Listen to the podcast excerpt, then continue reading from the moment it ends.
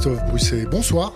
Bonsoir à vous. Nous vous recevons pour une chaîne internet qui s'appelle Thinkerview. Nous sommes en direct. Avant de vous présenter succinctement, précaution oratoire, pas de diffamation, pas de dénigrement, pas de nom, et on expliquera pourquoi après. Est-ce que vous pouvez vous présenter succinctement? Très bien, donc euh, Christophe Brusset, je suis ingénieur agroalimentaire. Euh, j'ai aussi une formation en achat, un troisième cycle en achat, et puis un MBA que j'ai fait un peu par la suite. Euh, j'ai commencé ma carrière dans l'agroalimentaire, donc en tant qu'ingénieur projet dans l'alimentation animale.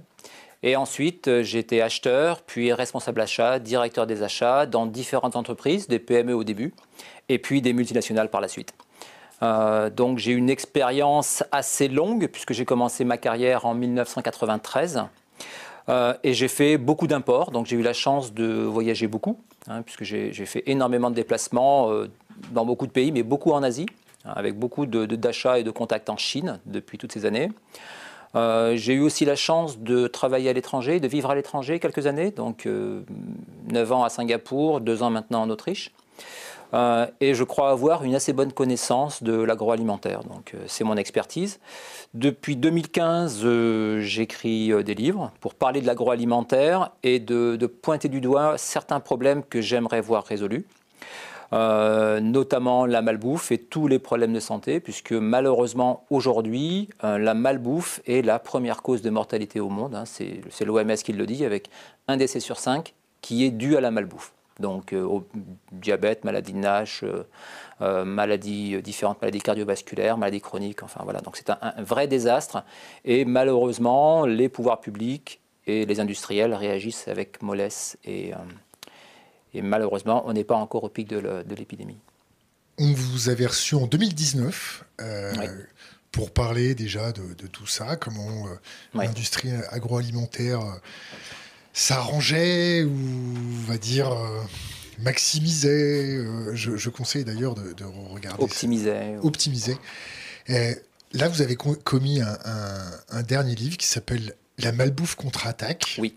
Alors, avant de rentrer dans le détail de la contre-attaque, aujourd'hui, on va parler malbouffe, on va parler bio, on va parler sécurité alimentaire, et on va parler, on va rentrer dans tout, plein de détails. On va pomper votre euh, expérience professionnelle, puiser dans, votre, euh, dans vos connaissances.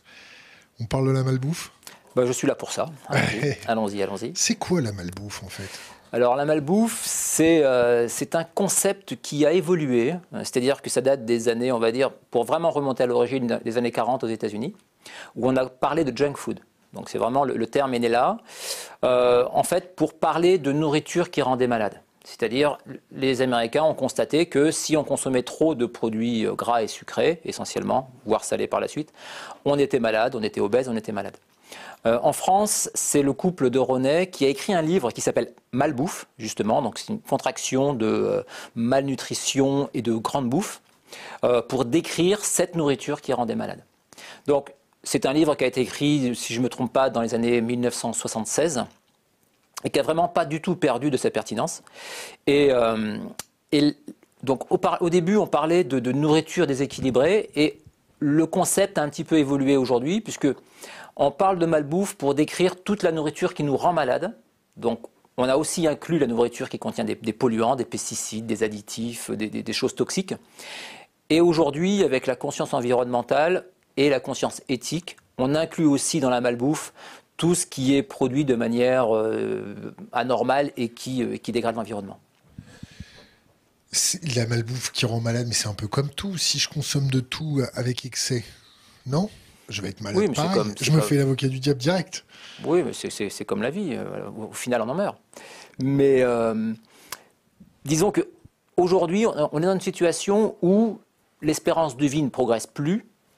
Par contre, les, années de, les dernières années de vie sont de plus en plus en mauvaise santé. C'est-à-dire qu'on a un développement énorme de maladies chroniques, hein, typiquement le diabète de type 2. À la charge de l'État, la fin de vie, c'est ça? À la charge de la la collectivité. L'État, c'est nous, comme dirait, euh, pour, pour parodier Louis XIV. Enfin, L'État, c'est nous ou, ou Mélenchon, c'est pas lui qui avait dit quelque chose comme ça?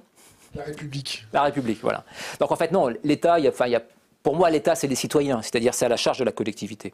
Ces maladies nous coûtent collectivement très cher et vont nous coûter de plus en plus cher. Mais le coût, c'est une chose, mais il faut voir aussi la détresse des gens, le mal-être, la dépression. Toute cette difficulté à vivre quand on est obèse, à se déplacer, à faire du sport, la, dégradation de l'image de soi. Enfin, donc, voilà, c'est vrai que c'est un drame pour la collectivité, mais c'est surtout un drame pour les personnes. Ça prend quelle forme? Est-ce que les gens sont addicts à la malbouffe parce que euh, ça leur fait sécréter des endorphines, pas d'endorphines, ça leur fait sécréter des choses qui, les, qui leur permettent, qui leur permettent de, de se sentir mieux? Un temps Est-ce que c'est parce que la malbouffe est chargée de choses très addictives dedans? Je, fais mon candide. Est-ce que vous avez analysé ou fait faire analyser ou est-ce que vous êtes au courant de ce, que vous jugez comme malbouffe? Tout dépend si on, se replace, si, je, me, rappelle, quand, moi j'étais, euh, j'étais dans, les, dans les entreprises qui réellement faisaient de la malbouffe, on connaissait toutes ces études. Enfin, quand j'en discutais. Des études faites par qui Payées comment? Toutes les études scientifiques. Enfin, en fait, si vous voulez, je discutais beaucoup, moi, en tant qu'ingénieur, mais aux achats, avec d'autres ingénieurs dans la RD. C'était, mon pendant technique, si vous voulez, dans l'entreprise, puisque toutes les formules était euh, définie par la R&D. Et la R&D, à la tête de la R&D, c'était un ingénieur ou un PhD, donc, ou un docteur en, alimentaire. Et ces gens-là, comme tout scientifique qui se respecte, se tiennent informés de tout ce qui sort, toutes les études qui sortent sur les ingrédients, la technologie, les emballages, enfin tout ce qui peut concerner euh, de près ou de loin leur travail. Donc on sait pertinemment depuis de nombreuses années que les sucres sont addictifs, surtout le fructose, donc ça, pour nous, je le sais depuis peut-être 20 ans. Donc, euh, donc on sait très bien que ces produits-là sont très addictifs, que le sucre est addictif, que les matières grasses sont addictives, que le sel est addictif. Et d'autant plus, par chance pour nous, ces produits-là sont extrêmement peu chers. Donc fabriquer de la malbouffe, c'est rentable, c'est, apprécié par les consommateurs, c'est peu cher à fabriquer. On trouve ces ingrédients en grosse quantité, donc pour faire des grosses séries, c'est extrêmement facile.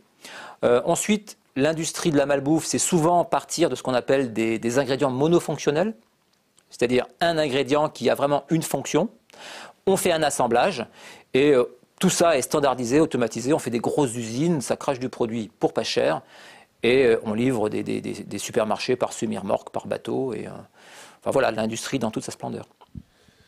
Pour ce livre, est-ce que vous avez consulté des scientifiques? Est-ce que vous êtes fait relire? Est-ce que bah, ce livre, c'est deux ans d'enquête. J'ai vraiment passé deux ans. Alors j'ai rencontré énormément de personnes.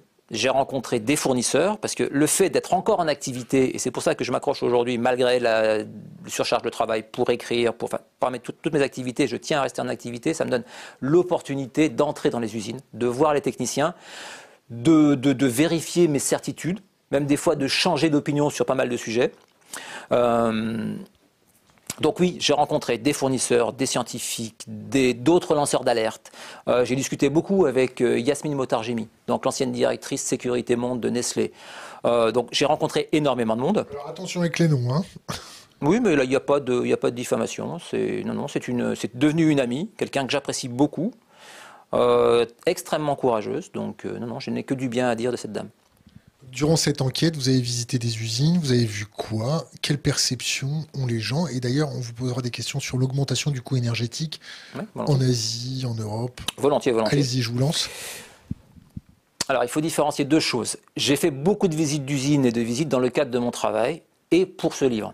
Donc voilà, donc, euh, en, deux ans, je n'ai pas travaillé que sur ce livre-là. Mais ce que j'ai vu pour ce livre-là, dans la problématique pour moi, était de, d'essayer de, d'expliquer, en fait, pour revenir à l'origine de ce livre, quand j'ai fait mon premier livre en 2015, ce que je voulais faire, c'était dire, voilà, il y a des mauvaises pratiques dans l'agroalimentaire, je le sais, ceux qui travaillent dans l'agroalimentaire le savent, les représentants le savent. Genre des Faisons quelque chose. Genre les lasagnes au cheval? Oui, tout à fait, mais il n'y a aucune surprise, c'était pas nouveau, ça. on le savait que ça se pratiquait.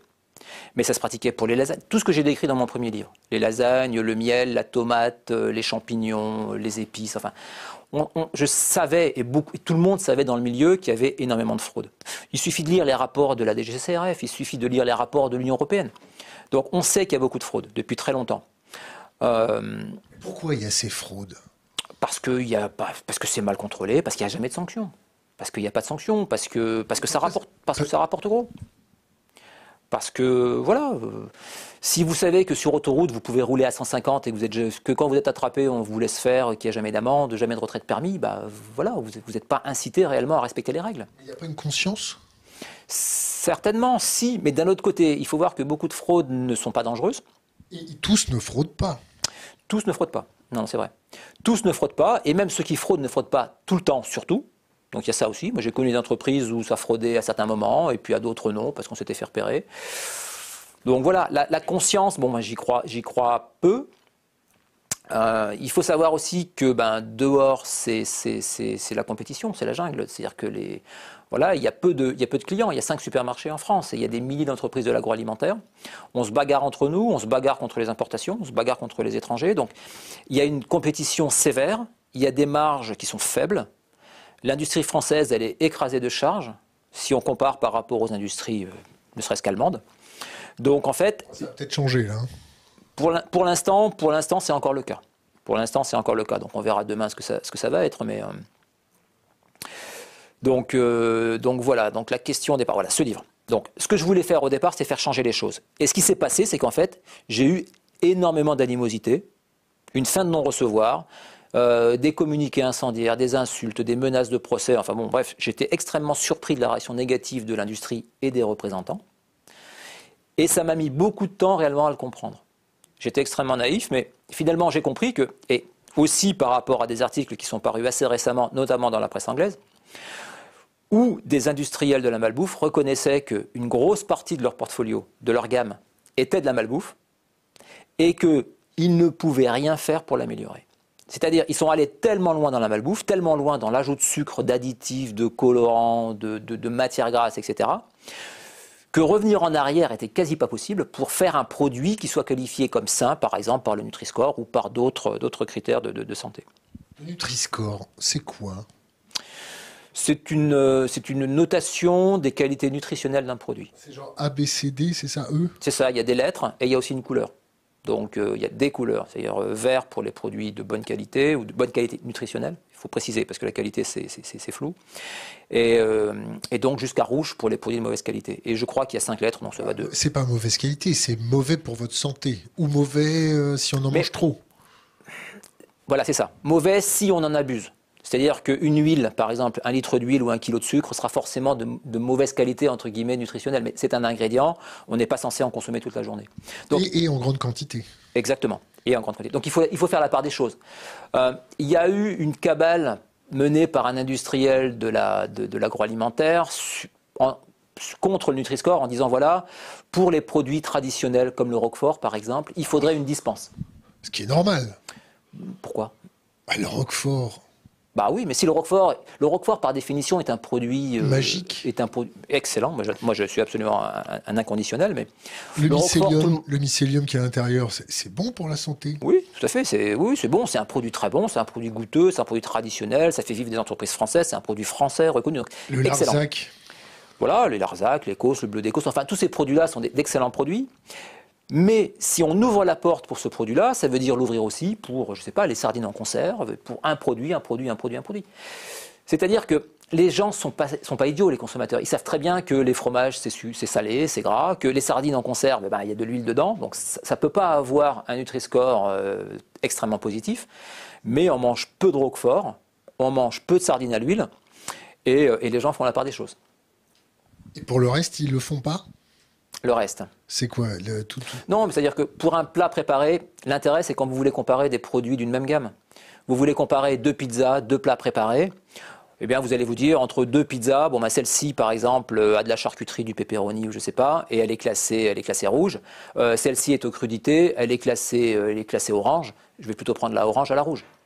C'est une incitation, c'est une information. En fait, c'est simplement une, une traduction claire du tableau nutritionnel qui est obligatoire sur les emballages. Donc, les industriels, normalement, ne devraient pas avoir à s'en inquiéter. Vous a consulté pour essayer d'améliorer le Nutri-Score ou de le, faire évoluer? Non, non, non, parce que ça a été développé par l'équipe de, Serge Werberg. Bon, j'écorche toujours le nom, mais c'est quelqu'un d'extrêmement compétent, de brillant. C'est un médecin nutritionniste qui connaît son affaire, donc euh, non, non, je lui fais confiance. Qu'est-ce que vous avez euh, commis d'autre dans ce livre? Euh, Donc là, on était à 2015. Oui. Vous en avez fait combien d'autres avant?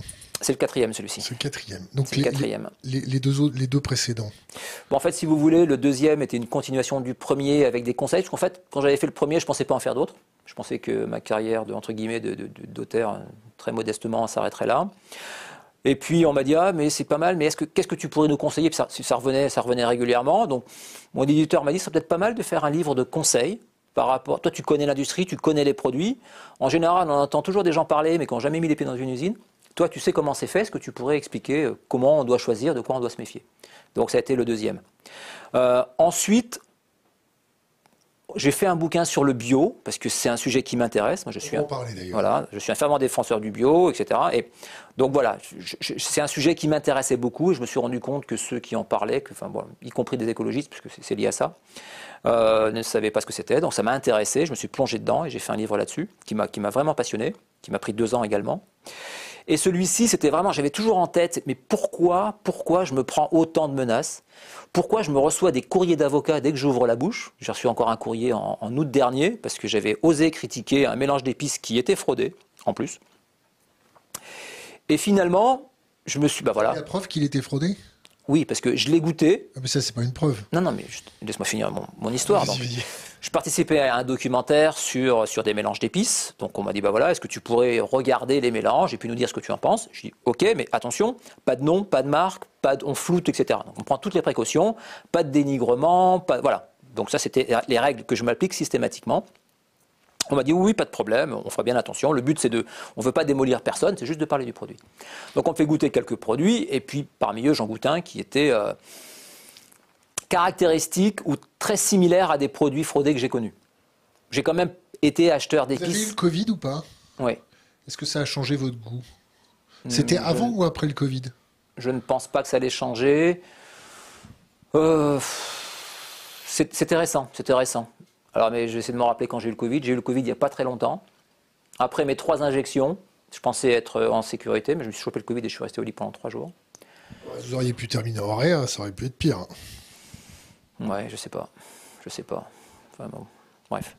Vous avez entendu parler de cette histoire de la, des usines de pizza euh, bien cracra euh, qui a rendu euh, malade y compris moi d'ailleurs. J'ai ah passé, j'ai, passé ça faisait peut-être 15 ans, 10 ans que j'avais pas mangé de, de, pizza surgelée.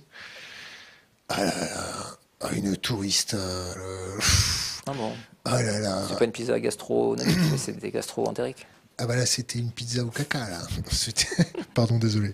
Vous avez entendu ça? Est-ce que vous avez évité des, des, des usines? Oui, dans, les groupes où j'ai travaillé, il y avait des usines de pizza, oui. On a fabriqué de la pizza. Et des, usines où c'était euh, sale partout Vous avez vu, les, images de cette usine J'ai vu les photos. Comment on euh, peut avoir ça en France sans qu'il y ait euh, un contrôle bah, vétérinaire Personnellement, bon, les contrôles, il n'y a, quasiment pas de contrôle. Il y a de moins en moins de contrôles. Pourquoi il y a moins en moins de contrôles? Parce qu'il n'y a plus de moyens. On, coupe les vivres aux, organismes qui sont, aux autorités qui sont censées contrôler et assurer la sécurité alimentaire. On pourrait parler de la DGCCRF, donc les fraudes. Euh, on pourrait parler aussi de la DGAL, enfin la Direction générale de l'alimentation. Euh, ces gens-là voient leur budget réduit d'année en année, leurs effectifs fondre. Euh, je crois que les, fraudes ont perdu un quart de leur effectif en 10 ans. Enfin, on, leur, on, les rend inopérants.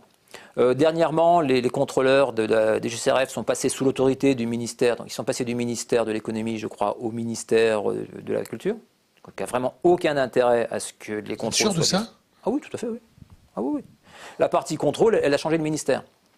Donc, tout est fait, si vous voulez, pour complètement euh, vider de toute substance et de toute possibilité d'action ces organismes, pour qui, personnellement, j'ai le plus grand respect, puisque je les ai connus, ils m'ont fait des misères à une époque. Méritiez ou pas? Oui, oui, tout à fait. Non, mais enfin, ce qui est fou, c'est que les fonctionnaires en France, en général, sont des gens formés, compétents, motivés, honnêtes, et sympa la plupart du temps. Qui oui, et sympa, enfin voilà. Donc, euh, et qui connaissent leur métier en général. Donc voilà, mais quand ils peuvent pas agir. misère par rapport au privé. Oui, exactement, bien sûr, bien sûr. Mais quand, ils, quand on leur relève tout moyen de travailler, le budget, leurs moyens de fonctionnement, ils ils peuvent rien faire, ils sont complètement démunis. Et aujourd'hui, l'optique, c'est de confier aux entreprises ce qu'on appelle les autocontrôles. Et on voit le résultat. On l'a très bien vu avec les pizzas. Et on voilà, donc si jamais il n'y a jamais aucun inspecteur qui vient contrôler ce qui se passe, et ben bon voilà, on, fait. Euh, dans cette usine, ils avaient appliqué ce qu'ils appellent la méthode Lean. Alors Lean en anglais, ça veut dire maigre. Donc ça veut dire qu'il faut supprimer tout ce qui est gras. Voilà, tout ce qui est inutile, entre guillemets. Et perdre du temps à nettoyer, bah, c'est inutile, ça coûte de l'argent. Euh, voilà. Et on voit le résultat.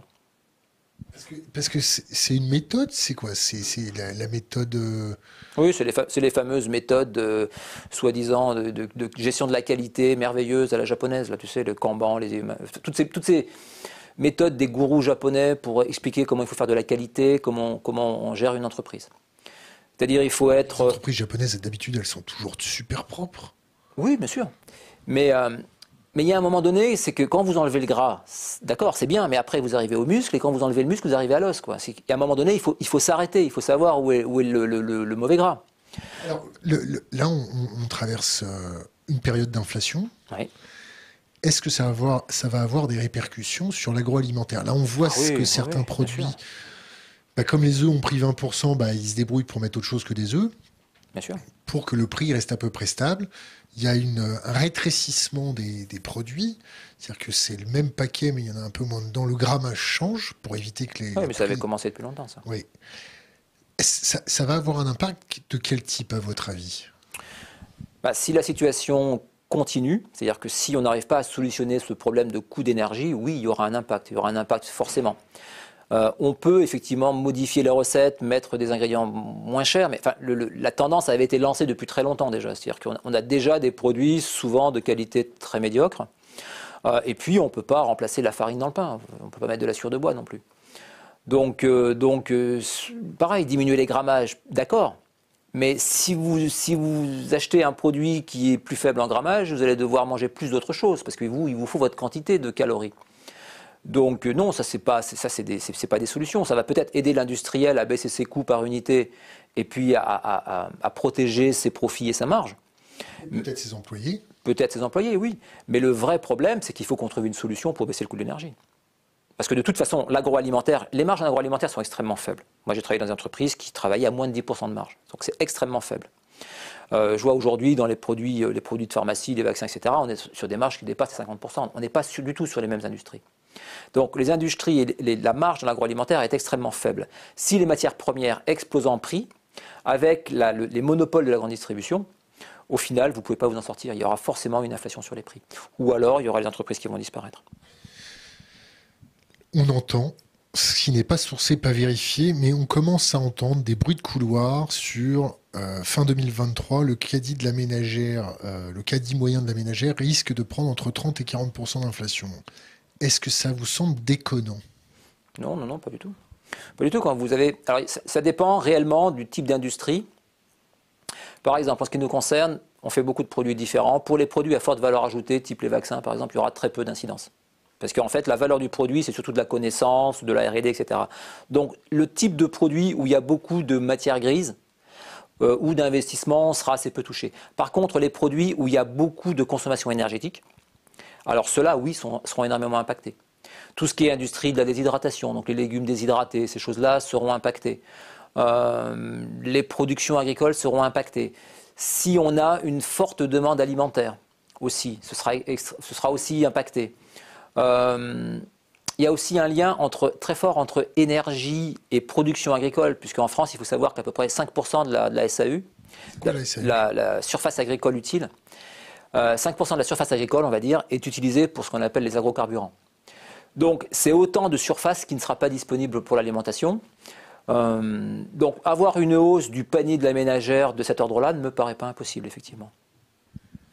À votre avis, les industriels, ils vont réagir comment? Ils vont se mettre à l'éolienne euh? Ça ne peut pas se faire à, à si court terme. C'est-à-dire que les industriels c'est pas eux, enfin, ça dépend. L'industriel producteur d'énergie, alors je sais pas, EDF, euh, Total, etc., ils vont certainement, dans, un avenir proche, trouver des solutions. enfin, mais construire une centrale, c'est pareil. Une centrale nucléaire, ça prend des, années et des années. Donc l'industriel alimentaire, lui, il fera que subir. Changer une ligne, ça prend des années. Aujourd'hui, aujourd'hui, il y a une pénurie de matériaux, par exemple. Enfin, je sais, nous, on construit des usines. Donc, on manque d'acier, on manque de verre, on manque de tout. Donc, tous les projets industriels aujourd'hui prennent du retard. Quand on achète une machine, on voulait acheter un extrudeur il n'y a pas très longtemps. Un extrudeur? C'est une machine qui cuit sous pression. C'est avec ça qu'on fait euh, tout ce qui est les produits, euh, les produits fluffy, là, les, les, snacks apéritifs par exemple, les croquettes de chien. Tout ça, c'est fait, fait avec un extrudeur. Voilà. Les, produits apéritifs, les croquettes de chien. Oui, c'est la même machine. C'est la même technologie. Donc on fait une purée. les, flocons, les, les, les cornflakes. Voilà. On fait une purée, on la met sous pression, on chauffe à forte température. quelle température? Je sais pas, 160 degrés, 180 degrés. Enfin, on peut monter très haut parce que c'est sous pression. Et euh, donc la pression monte.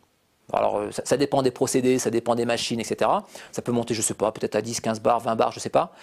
Euh, et, après, en sortie de machine, quand ça, quand ça, quand ça sort à l'air libre, ça s'expanse. Donc l'eau immédiatement se vaporise et on a un produit avec une structure très alvéolée, très légère. Donc voilà, pour acheter ce type de machine, maintenant il vous faut plus d'un an.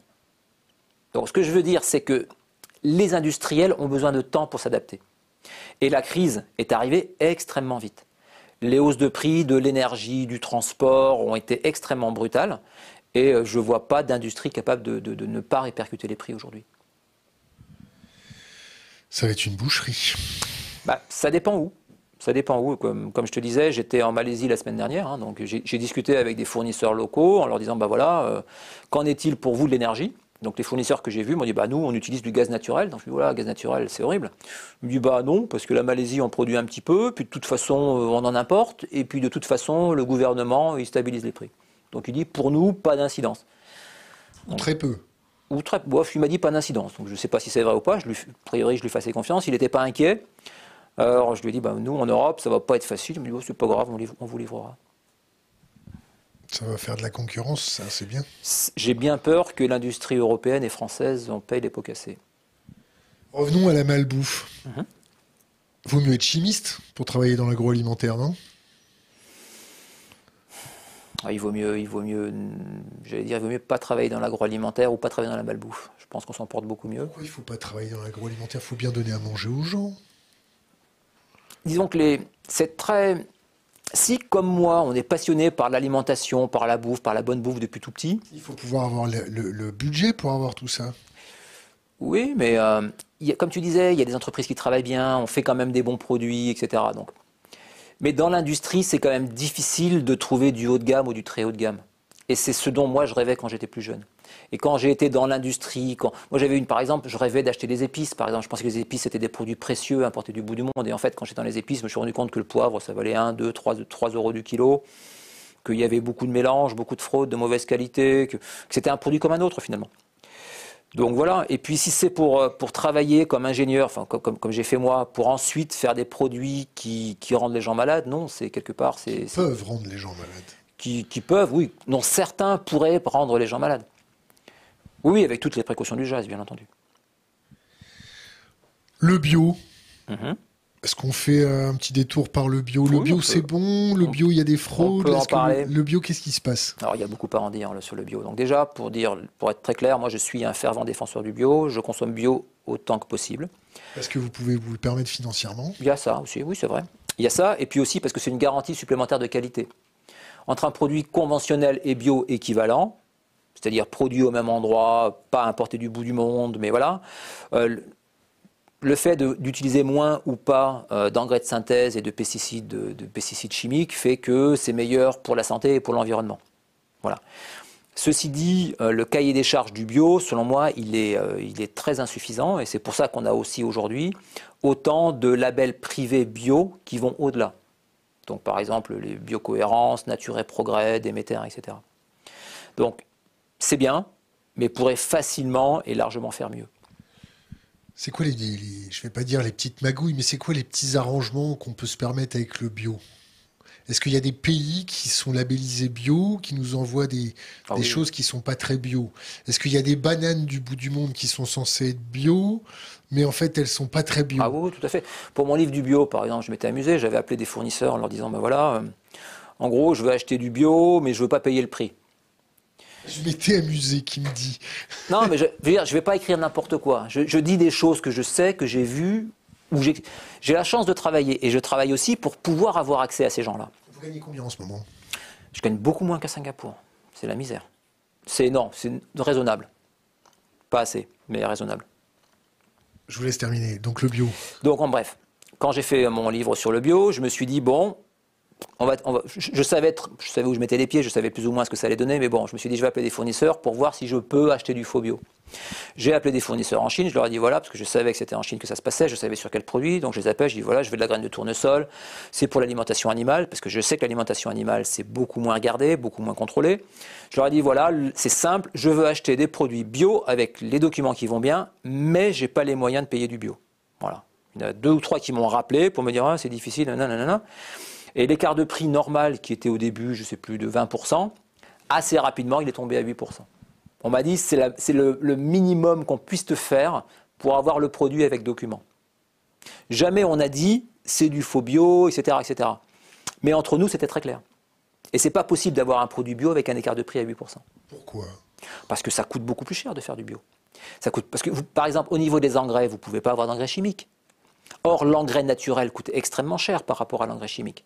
Pareil pour les produits de traitement. Les produits de traitement coûtent beaucoup plus cher. Et j'en sais quelque chose, puisque là où je travaille aujourd'hui, on fait des produits pour la, culture biologique. Euh, pareil, il faut plus de main-d'œuvre, le rendement est inférieur. Enfin, produire bio, ça coûte plus cher. Et 8%, c'est pas suffisant, surtout pour ces produits-là. Et c'était pour quelle quantité que vous, le faux, le faux vrai bio là? J'avais demandé pour quelques conteneurs. Alors je ne sais plus la quantité que j'avais demandé, mais quelques conteneurs. Sinon en dessous c'est pas sérieux. C'était dans quel, C'était dans quel pays? Chine. Chine? Ils ont l'habitude de faire des choses comme ça? Bah, je suppose que oui. Enfin, moi, je l'ai trouvé très facilement. Et j'avais fait ça parce que j'avais fait ça sur ce produit-là parce que j'avais vu une étude de l'université allemande de Kessel qui avait mis une nouvelle méthode d'analyse sur les isotopes de l'azote, justement. Parce qu'en fait, la plus grosse fraude dans l'agroalimentaire, dans l'agroalimentaire bio, c'est d'utiliser des, engrais de synthèse. Puisque les pesticides, on peut les retrouver. On les analyse, on les retrouve. Par contre, utiliser de l'engrais de synthèse, ça, il n'y a pas de méthode aujourd'hui pour les détecter. Et c'est extrêmement facile. Au lieu de mettre un engrais, un engrais naturel, vous mettez un engrais de synthèse. Et donc l'université. Un engrais basé sur du gaz. Basé sur, de, sur du gaz, du, méthane. voilà, c'est purement, purement fossile. Hein. donc c'est pollution, euh, problème énergétique. Bon, justement, on peut en parler avec la crise actuelle. Hein. L'engrais, voilà, le coût de l'engrais va exploser d'ailleurs. A déjà explosé. Oui, oui, oui. Donc l'énergie vraiment est à la base de tout. Et c'est Charles Gaff que tu as déjà reçu qui dit l'économie c'est l'énergie transformée. Donc l'énergie est à la base de tout. Et pour finir avec cette histoire-là, donc l'université de Cassel avait analysé l'isotope de l'azote, puisqu'en fait l'azote, l'azote lourd, l'azote léger, l'azote 15, et voilà. Et en fait, l'azote chimique contient de l'azote atmosphérique qui est de l'azote léger, on va dire beaucoup plus que l'azote, euh, l'azote lourd qu'on peut trouver au niveau du sol. Et ils avaient démontré qu'à peu près 80% des produits chinois qu'ils avaient testés, dont des graines de tournesol, 80% avaient été cultivés avec de, avec de l'engrais, euh, de de synthèse. J'ai appelé des fournisseurs, j'ai appelé dans la région de Dalian, dans, le nord, j'avais trouvé des, euh, des, négociants dans ces produits-là, à des prix compétitifs. Et voilà, très facilement, en quelques coups de téléphone, ça s'est fait. C'est magnifique. Très, oui, très facile. Vous n'avez pas essayé d'acheter des tomates en Chine? J'ai acheté des tomates pour de vrai, oui. J'ai acheté des tomates pendant des années. C'était bien fait C'était fait comment? Pas cher C'était... Ah oui, pas cher, oui, Ah oui mais il y a, enfin, c'est, un dumping, un dumping euh, phénoménal. C'est-à-dire que l'industrie chinoise de la tomate, c'était euh, Kofco et Chalkis, c'était des émanations. Pas de nom, pas de nom. Hein. Non, mais là, je ne critique pas. C'est juste que les noms des entreprises, des, plus gros conglomérats qui fabriquaient de la tomate, hein, c'était des émanations euh, de, l'armée populaire chinoise, donc c'était des, groupes d'État. Euh, c'était les autorités chinoises qui payaient le transport entre le, Xinjiang et le port. Euh, donc voilà, donc quand ils sont arrivés sur le marché, voilà, ils se sont dit bon, quel est, le prix de marché de la tomate triple concentrée Le marché est à 1000 euros. Bon bah ok, nous on arrive, on le fait à 800. Voilà, ils sont devenus numéro 1 en quelques années. Extrêmement facile. Il y a des contrôles sur la main-d'œuvre? Il y a des contrôles sur la main-d'œuvre, je pense pas, non. sinon ça se saurait. Le Xinjiang, c'est pas là où il y a des Ouïghours C'est les Ouïghours, oui, tout à fait. C'est vrai, ouais, c'est les Ouïghours. C'est les Ouïghours, c'est des, très jeunes personnes dans les champs, donc difficile de savoir quel âge ils ont, mais vraiment très jeunes. Donc euh, oui, il y a des problèmes dans, ces, dans, ce pays-là, mais il y a des problèmes pour la tomate, ils font du coton également, je suppose qu'il y a les mêmes genres de problèmes, ils font plein d'autres légumes. Donc euh, oui, il y a beaucoup à dire, effectivement. La sécurité alimentaire, ça vous parle? Oui, tout à fait. Est-ce que vous pensez que l'État français et l'Europe sont sur le bon chemin pour assurer la sécurité alimentaire euh, européenne et française. Quand on voit le prix, des, engrais augmenter, quand on voit certains agriculteurs qui disent bon bah maintenant euh, euh, les engrais coûtent trop cher donc on va pas planter ça. Quand on voit les tomates qui poussent sous serre avec de la lumière, Ça, va coûter 8, 10, 15, 20 fois plus cher. Mhm. Euh, quand on voit l'approvisionnement des matières premières qui devient compliqué, est-ce que vous pensez que l'État a les capacités pour maintenir une très bonne sécurité alimentaire? Je ne suis pas vraiment inquiet pour, pour l'Europe et pour la France en particulier. On a quand même des gros atouts, hein. c'est-à-dire qu'en France, on a une, surface agricole qui dépasse les 50%. Donc on a vraiment beaucoup de terres arables, de prairies, etc. La France est un grand pays agricole, on a de la surface, on a des paysans qui savent bien travailler, donc je ne suis pas inquiet pour le pays.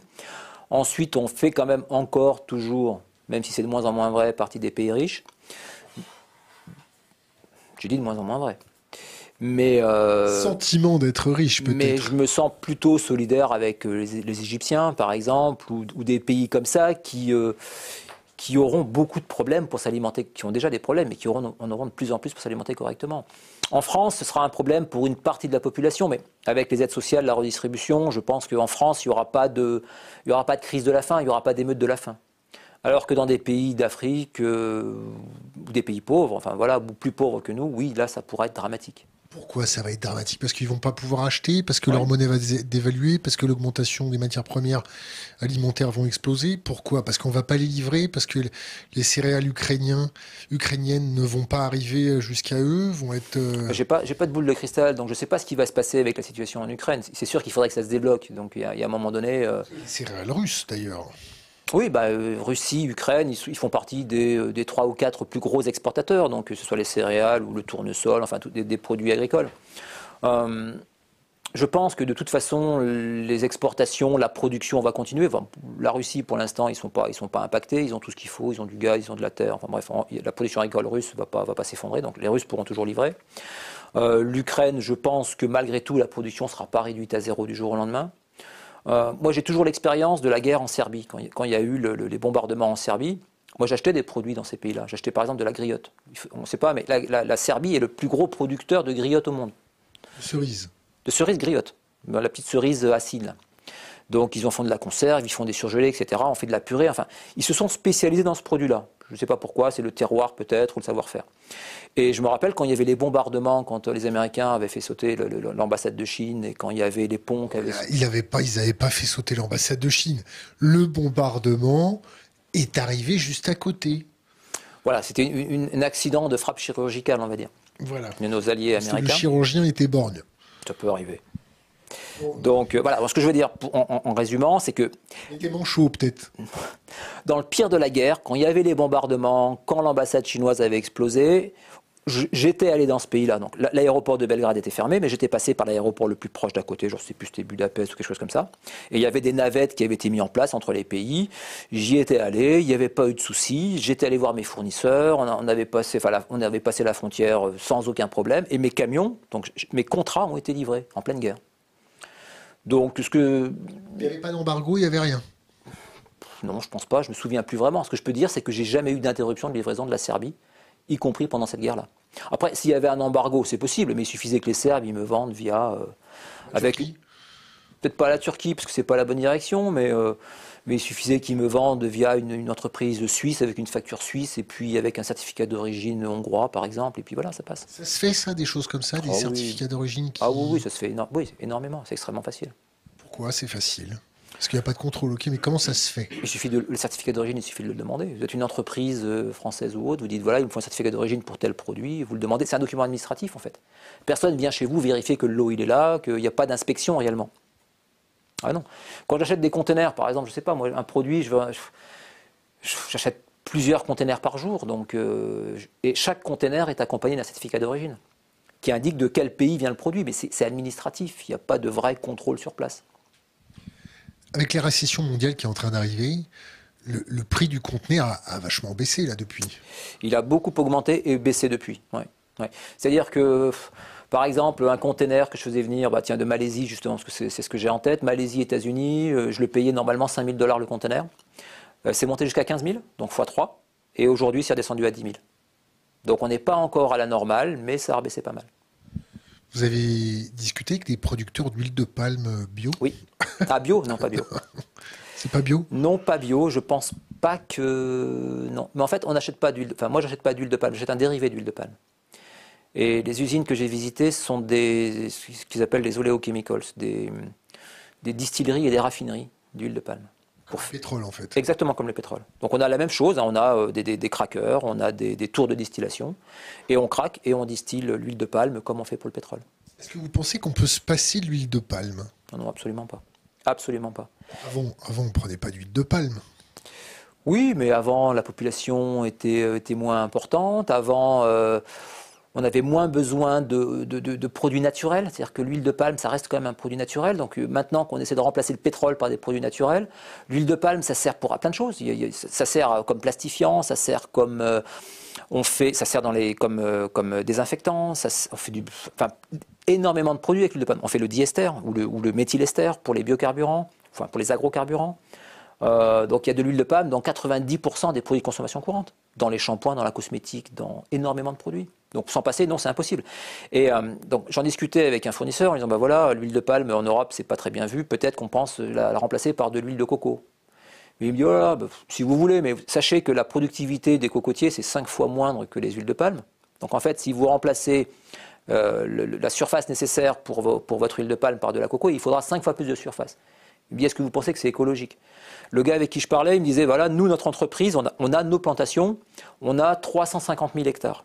350 000 hectares de, euh, de palmes, de palmiers.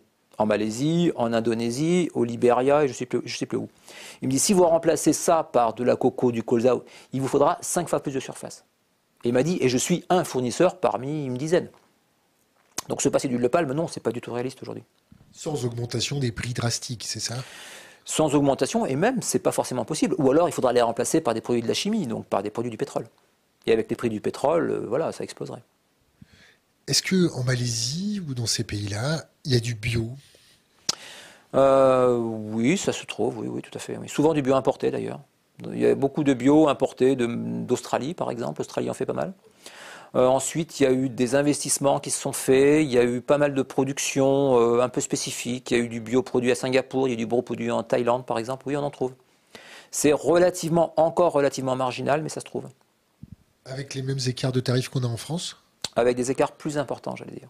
Parce qu'en fait, le, marché du bio et la conscience de l'alimentation en Asie est beaucoup moins développé qu'en Europe.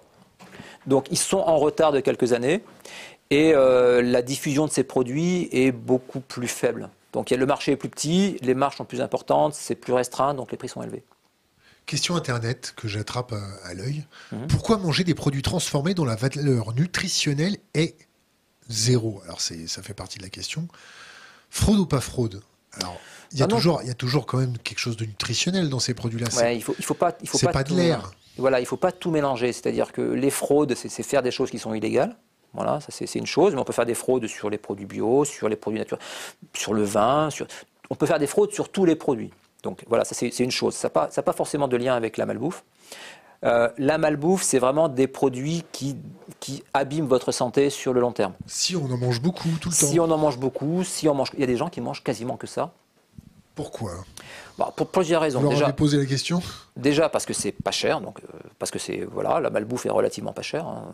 C'est logique parce que c'est souvent des, entre guillemets des produits industriels, transformés, de grandes cultures, de grandes séries, de voilà. Euh, des produits avec peu d'ingrédients onéreux à l'intérieur, voilà, une qualité plutôt moyenne à basse. Donc c'est pas cher, c'est addictif, c'est extrêmement addictif. On a dit en début, Voilà, vous commencez un paquet de, un paquet de, de snacks, de chips, un, soda, bon bah vous pouvez boire euh, un grand verre de soda, voire deux, sans, sans, trop y prêter attention. Euh, voilà, des, crèmes glacées, des confiseries, enfin tout ça c'est très addictif. Et en plus il y a une... Parce que c'est bon je me fais l'avocat oui, du diable. Oui, oui, c'est vrai, mais c'est normal. L'organisme adore le sucre. Euh, il y a quelques milliers d'années, on était dans la jungle, en pagne ou dans la savane, en train d'essayer de chasser. Puis quand on trouvait, on était en fourrure. Voilà, peut-être, mais quand on trouvait une ruche avec du miel, c'était euh, c'était jackpot, quoi. Et euh, les, j'ai un ami qui s'appelle Dan Saladino qui a, qui a, publié un livre en anglais qui s'appelle euh, Eating to Extinction. Donc un excellent livre, mais malheureusement pas traduit. En français, ça veut dire? Alors, difficile à traduire, c'est manger jusqu'à l'extinction. En fait, voilà. Donc, manger jusqu'à en crever. Ouais, si on veut. Mais en fait, il, a, il, a, il a réfléchi à la différence de diète entre, de, donc de régime pardon, entre aujourd'hui et les chasseurs-cueilleurs. Donc, il a, il a regardé ce que, comment se comportaient les derniers chasseurs-cueilleurs qui existent en Afrique, et il s'est rendu compte que leur, leur aliment magique, miracle, leur sucrerie, enfin le truc qui, qui, vraiment les fait, euh, leur plaît le plus, c'est le miel. Et c'est vraiment lié à notre besoin physiologique. Le miel, c'est l'énergie pure. C'est du, sucre. On, l'absorbe et on, et on a un coup de boost tout de suite. Et la malbouffe, c'est un peu ça. C'est du sucre, c'est du gras, c'est de l'énergie, c'est du boost. L'organisme, il, est, euh, il, est, il est dopé, c'est une drogue. J'attrape une autre question Internet. Quels sont les pires produits de malbouffe les plus méconnus en France? Alors, les pires, c'est assez Attention, pas de diffamation, pas de dénigrement. Non, non, non, non, mais je ne citerai pas de marque, mais euh, simplement, bah, si on prend le PNNS, le Plan National Nutrition, Santé, etc., donc on prend, on prend un document officiel, etc., ils vous disent d'éviter ce qu'il faut éviter, ce qu'il ne faut pas éviter. Euh, bah, ils vous recommandent d'éviter ou de réduire la consommation d'aliments gras, sucrés, donc les sodas, les confiseries. Euh, plus récemment, le, focus a été mis sur les charcuteries par rapport aux problèmes de, de cancérigènes, sur nitrate, nitrite, viande transformée, etc. Donc euh, ces produits-là. Après, votre question, c'était sur les produits méconnus. Il euh, n'y a, plus vraiment, je pense, de produits méconnus dans la malbouffe, euh, puisque aujourd'hui, bon, on, sait, on sait quels sont les ennemis. Donc, non, pas les ennemis, les, choses dangereuses. Voilà, si on les, les produits malsains, disons. Si on en mange trop. Si on en mange trop, si on ne fait pas de sport, si on ne mange pas les 5 fruits et légumes par jour, etc. etc. Les 5 fruits et légumes par jour Oui c'est bien, c'est pas bien? Est-ce qu'il faut manger 5 fruits et légumes par jour Bio, pas bio, avec la peau, sans la peau? On se comprend? En fait, il faut, des repères simples. c'est, vrai que ça a souvent été moqué, parce que ouais, 5 fruits et légumes, c'est simpliste, d'accord. Mais c'est vrai que quand on veut parler au plus grand nombre, il faut des messages clairs et simples. Donc dire 5 fruits et légumes par jour, c'est en gros 5 portions. Donc oui, c'est bien.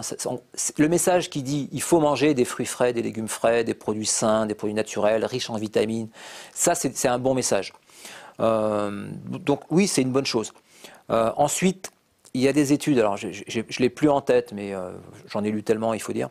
il y a des études qui disent que si on consomme ces fruits et légumes de l'agriculture intensive, conventionnelle, etc., des produits chargés en pesticides, on perd le bénéfice de consommer ces produits-là. Donc des fruits et légumes avec des fibres, avec des vitamines, avec des minéraux, c'est bien, mais bio, c'est mieux. Question Internet, comment faites-vous vos courses? Quel rayon Et on va pas dire quel magasin, mais quel rayon? Euh, Les produits frais. Les produits frais. Il y a des rayons dans lesquels je passe jamais la conserve, par exemple. Je, Alors, je, ne dénigre pas la conserve. des fois, j'achète des, conserves en bocaux. Le foie de morue, c'est nécessaire. oui, le foie de, morue, j'en euh, achète effectivement. le foie de morue, c'est excellent, tout à fait. Pas très bon pour les océans d'en manger trop, c'est ça? Euh, Je ne suis, pas un expert du foie de morue. Par contre, je trouve ça très bon. C'est au niveau vitamine, c'est excellent. Donc, euh, je pense que c'est un bon produit. Je recommande le foie de morue. Et en plus, j'ai travaillé pour une entreprise qui était peut-être le, plus gros, le plus gros fournisseur mondial de foie de morue et de, et de tarama. Donc euh, voilà, le foie de morue, c'est excellent. Et euh, j'ai oublié le fil de la Mais il ne faut pas en manger tous les jours dans une grande quantité et ainsi de suite. Oui, tout à fait. Alors voilà, si, où je fais mes courses, c'était ça la question. Donc je fais mes courses euh, bah, là où je peux, si je peux en direct, si je peux local, si je peux chez le, chez le producteur parce que j'aime bien soutenir les gens, j'aime bien savoir à qui j'ai affaire, j'aime bien discuter, comprendre ce qu'ils font, voilà. Quand je peux pas, je vais au supermarché et je vais au rayon fruits et légumes. C'est là où je fais, moi et mon épouse, où on fait nos courses. Mon épouse et moi. Mon épouse et moi. mais c'est surtout mon épouse en fait. Pourquoi hein? Parce que, parce que. Elle, connaît mieux, c'est ça? Non, parce qu'elle est adorable et puis elle m'épargne des choses que j'aime pas faire, donc euh, voilà. Vous partagez la tâche? On essaye, j'essaie. Vous êtes lanceur d'alerte. Comment ça se passe quand on est lanceur d'alerte? Alors nous, on a vu les lanceurs d'alerte dans l'informatique, hein. dans l'enseignement, dans le journalisme, euh, on en a vu plein. Mais ils finissent toujours pareil, c'est-à-dire euh, dans une fâcheuse posture. Ils ont eu des problèmes, il y en a qui ont essayé. Et, c'est vrai, c'est, alors ça c'est, ça c'est vraiment intéressant parce que, bon bref, bon, pour raconter l'histoire, donc quand j'ai écrit ce livre-là, j'étais habitué à recevoir des menaces, des, courriers d'avocats, des, communiqués pas sympas, etc., des insultes, enfin bref, de la diffamation, enfin tout ce que vous voulez. J'étais un peu, j'étais un peu, un peu blindé. Et puis j'ai reçu un courrier cet été quand même qui m'a vraiment énervé, qui m'a, qui m'a, mis en colère parce que je, trouvais ça vraiment injuste. Et je me suis dit mais vraiment dans ce pays on peut plus rien faire, on peut plus rien dire.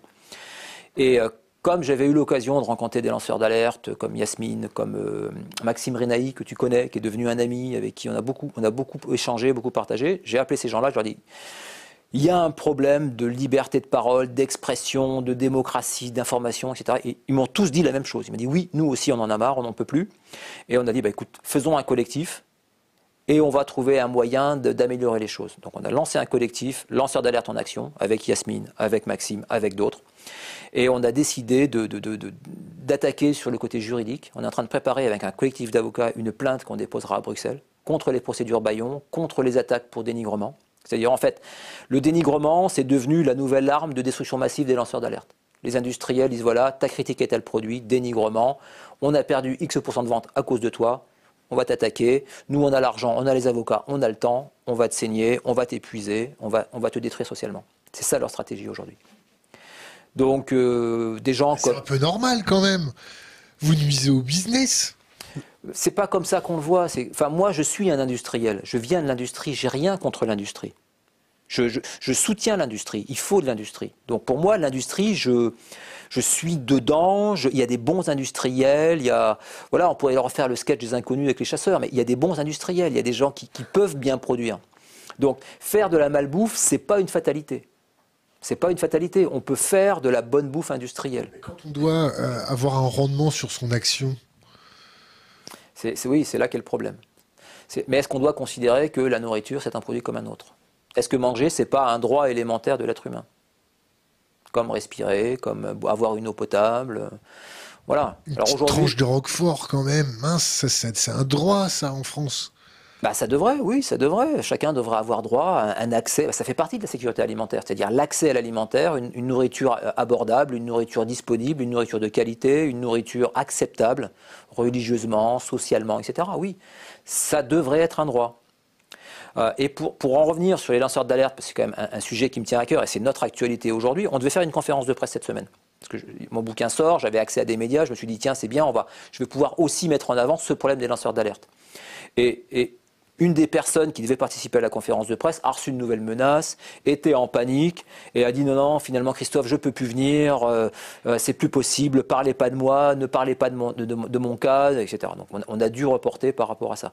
Il y a une vraie pression, il y a un acharnement sur les lanceurs d'alerte qui est absolument scandaleux. Ils sont en train de gagner?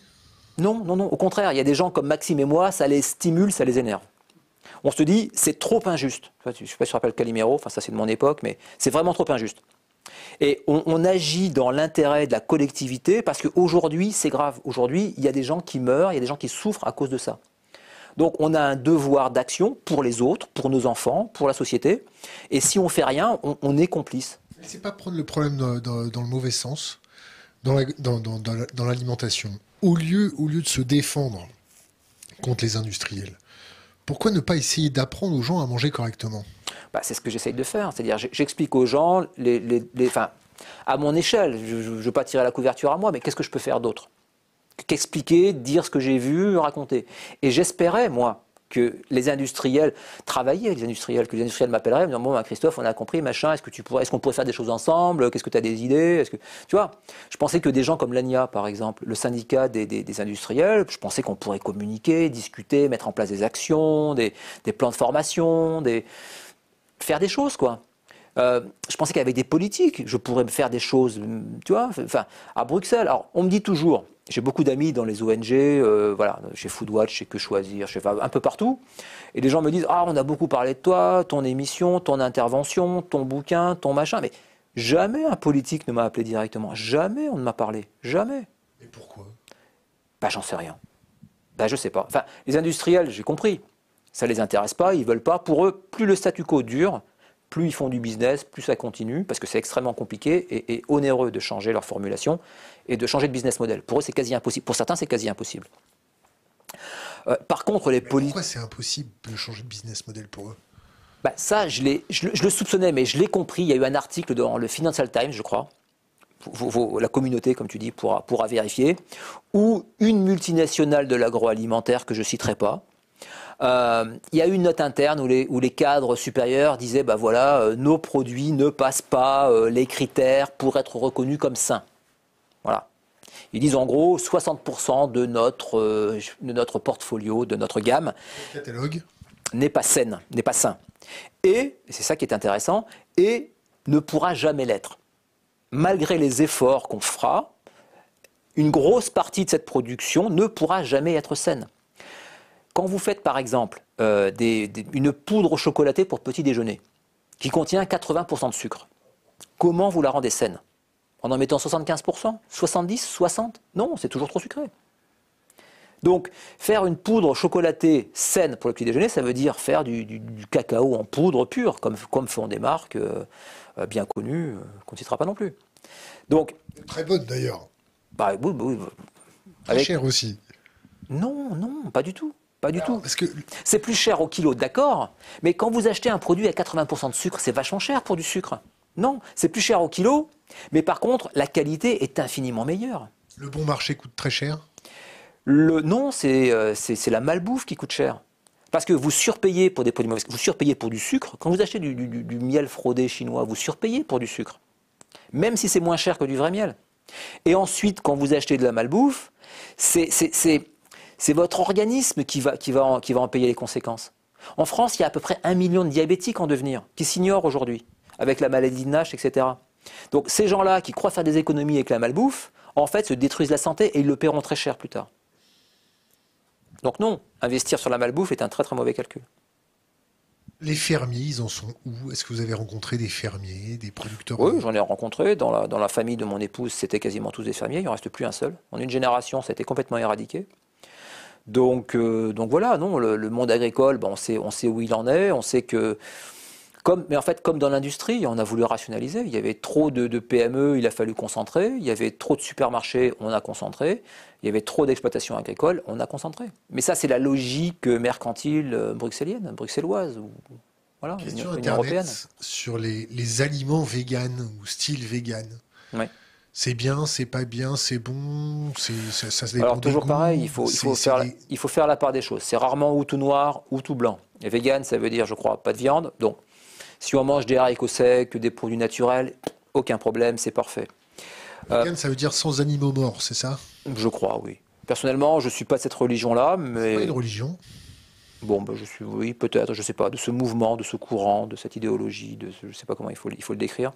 Personnellement, je ne suis, euh, suis pas fan, parce que je pense que pour ne pas avoir de carence, enfin bon, vitamine B12, on en parle souvent, ça se trouve dans les produits d'origine animaux, donc je pense que structurellement, on est fait pour consommer au moins un peu de produits animaux.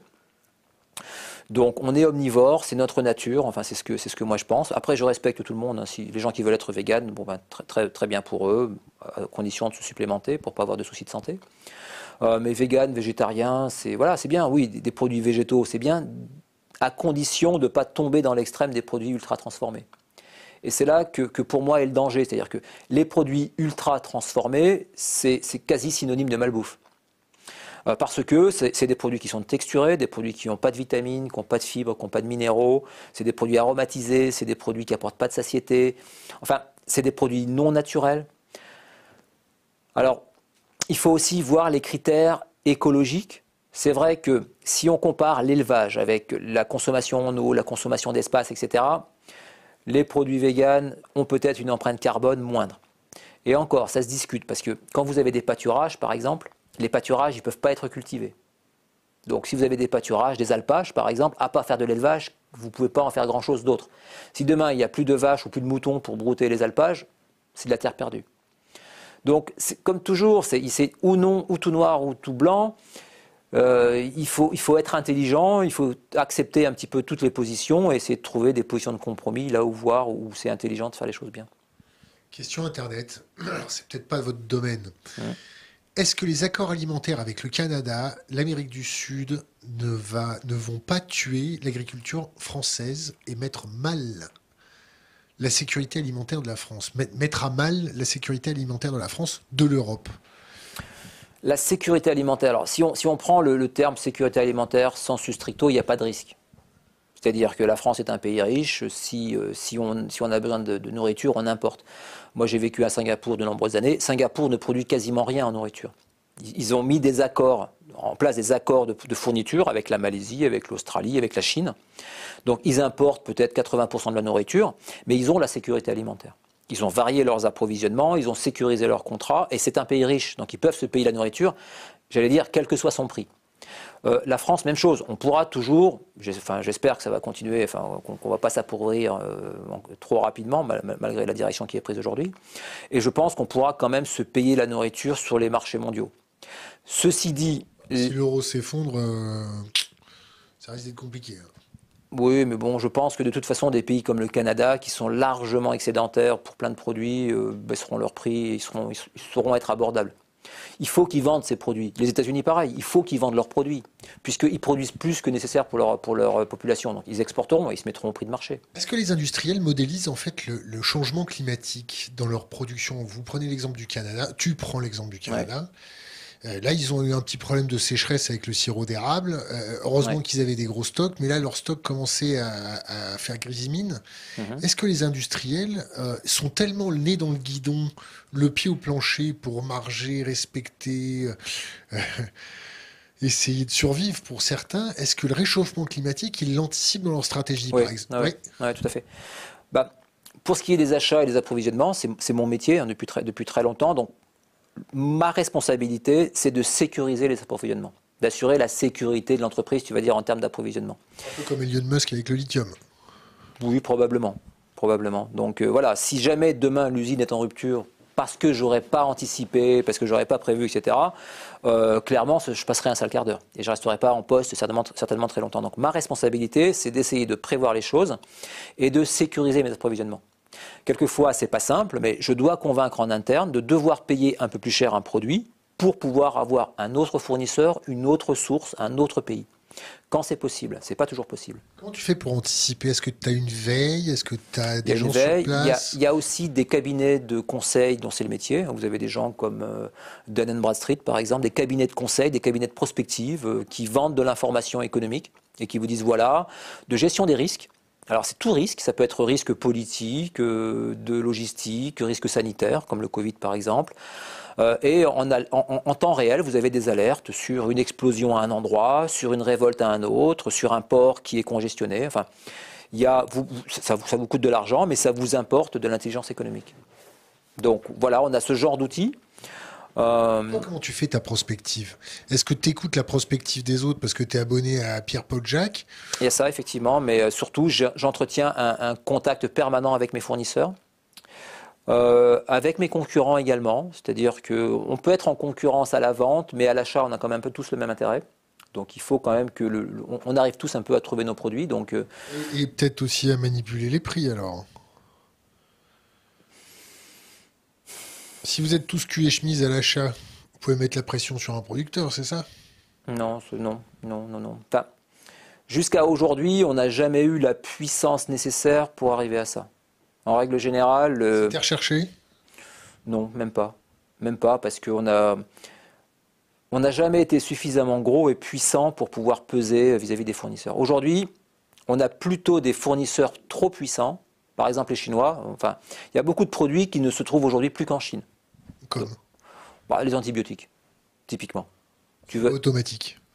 ah bah c'est automatiquement en Chine. Si tu veux acheter de l'amoxicilline, du chlorphénicol, du chlortétracycline, du alquinol, c'est qu'en Chine, ou quasiment qu'en Chine. Tu as peut-être un fournisseur en Inde et puis c'est tout. Donc ces produits-là se trouvent en Chine. Les fournisseurs chinois, ils sont en général 4, 5, 6. Même des fois, tu as, des marchés où il n'y a que 2 ou 3 fournisseurs.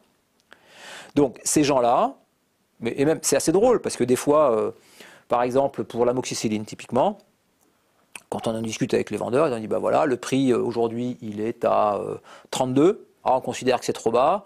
Il y a eu une réunion, la dernière réunion de la, du CPHI, c'est la, réunion des, euh, c'est le, le, salon de la pharmacie. On s'est réunis, on a trouvé que le bon prix c'était 36. Donc maintenant c'est 36 pour tout le monde. Et effectivement, on t'appelle tous les fournisseurs, c'est 36. Ça va durer quelques semaines en général, parce qu'après il y en a toujours un qui a envie de vendre plus que les autres, et puis qui va dire ah oui mais à toi, comme tu es un ami, machin, je te le fais à 35. Et là, pouf, ça part en vrille. Mais euh, les accords de prix sont, euh, sont classiques en Chine, très classiques. Mais personne ne dit jamais rien, parce que de toute façon, avec les Chinois, on ne dit jamais rien. Pourquoi on ne dit jamais rien? Parce que les industriels ne sont pas là pour faire de la politique ou se lancer dans des procédures. Notre métier, c'est pas de faire des procédures qu'on sait perdues d'avance, qui vont coûter cher, etc. Notre métier, c'est de produire et livrer nos clients. Donc on sait qu'il y a des accords qui sont illégaux, hein, puisque la Chine fait partie de l'OMC.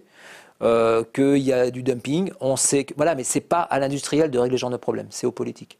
Les politiques le font pas. Pourquoi ils le font pas? C'est à eux qu'il faut poser la question. Question internet. Que pense-t-il du vrac? Mhm. Le vrac, le vrac, le vrac, oui, pourquoi pas. Je suis pas certain que ce soit une solution. Euh, voilà. moi, je suis plutôt pour réduire de beaucoup les emballages, c'est-à-dire avoir des emballages adaptés, avoir peut-être des plus gros conditionnements. Toi, tu parlais du, de la shrinkflation, c'est ça Donc la, la réduction de, taille pour les. Moi, je suis pour des tablettes de chocolat à 200 grammes, par exemple. Elles sont déjà à 200 grammes les tablettes. Oui, maintenant, tu vas en supermarché, tu vas en trouver à 80 grammes. Euh, les pots de yaourt, maintenant, tu peux en trouver à moins de 100 grammes. Euh, voilà, le, kilo de sucre avant, bah, qui était vendu en kilo, maintenant tu peux en avoir à 750 grammes, voire moins. Donc si déjà on avait des contenants euh, un petit peu plus gros, ça permettrait d'avoir moins d'emballage.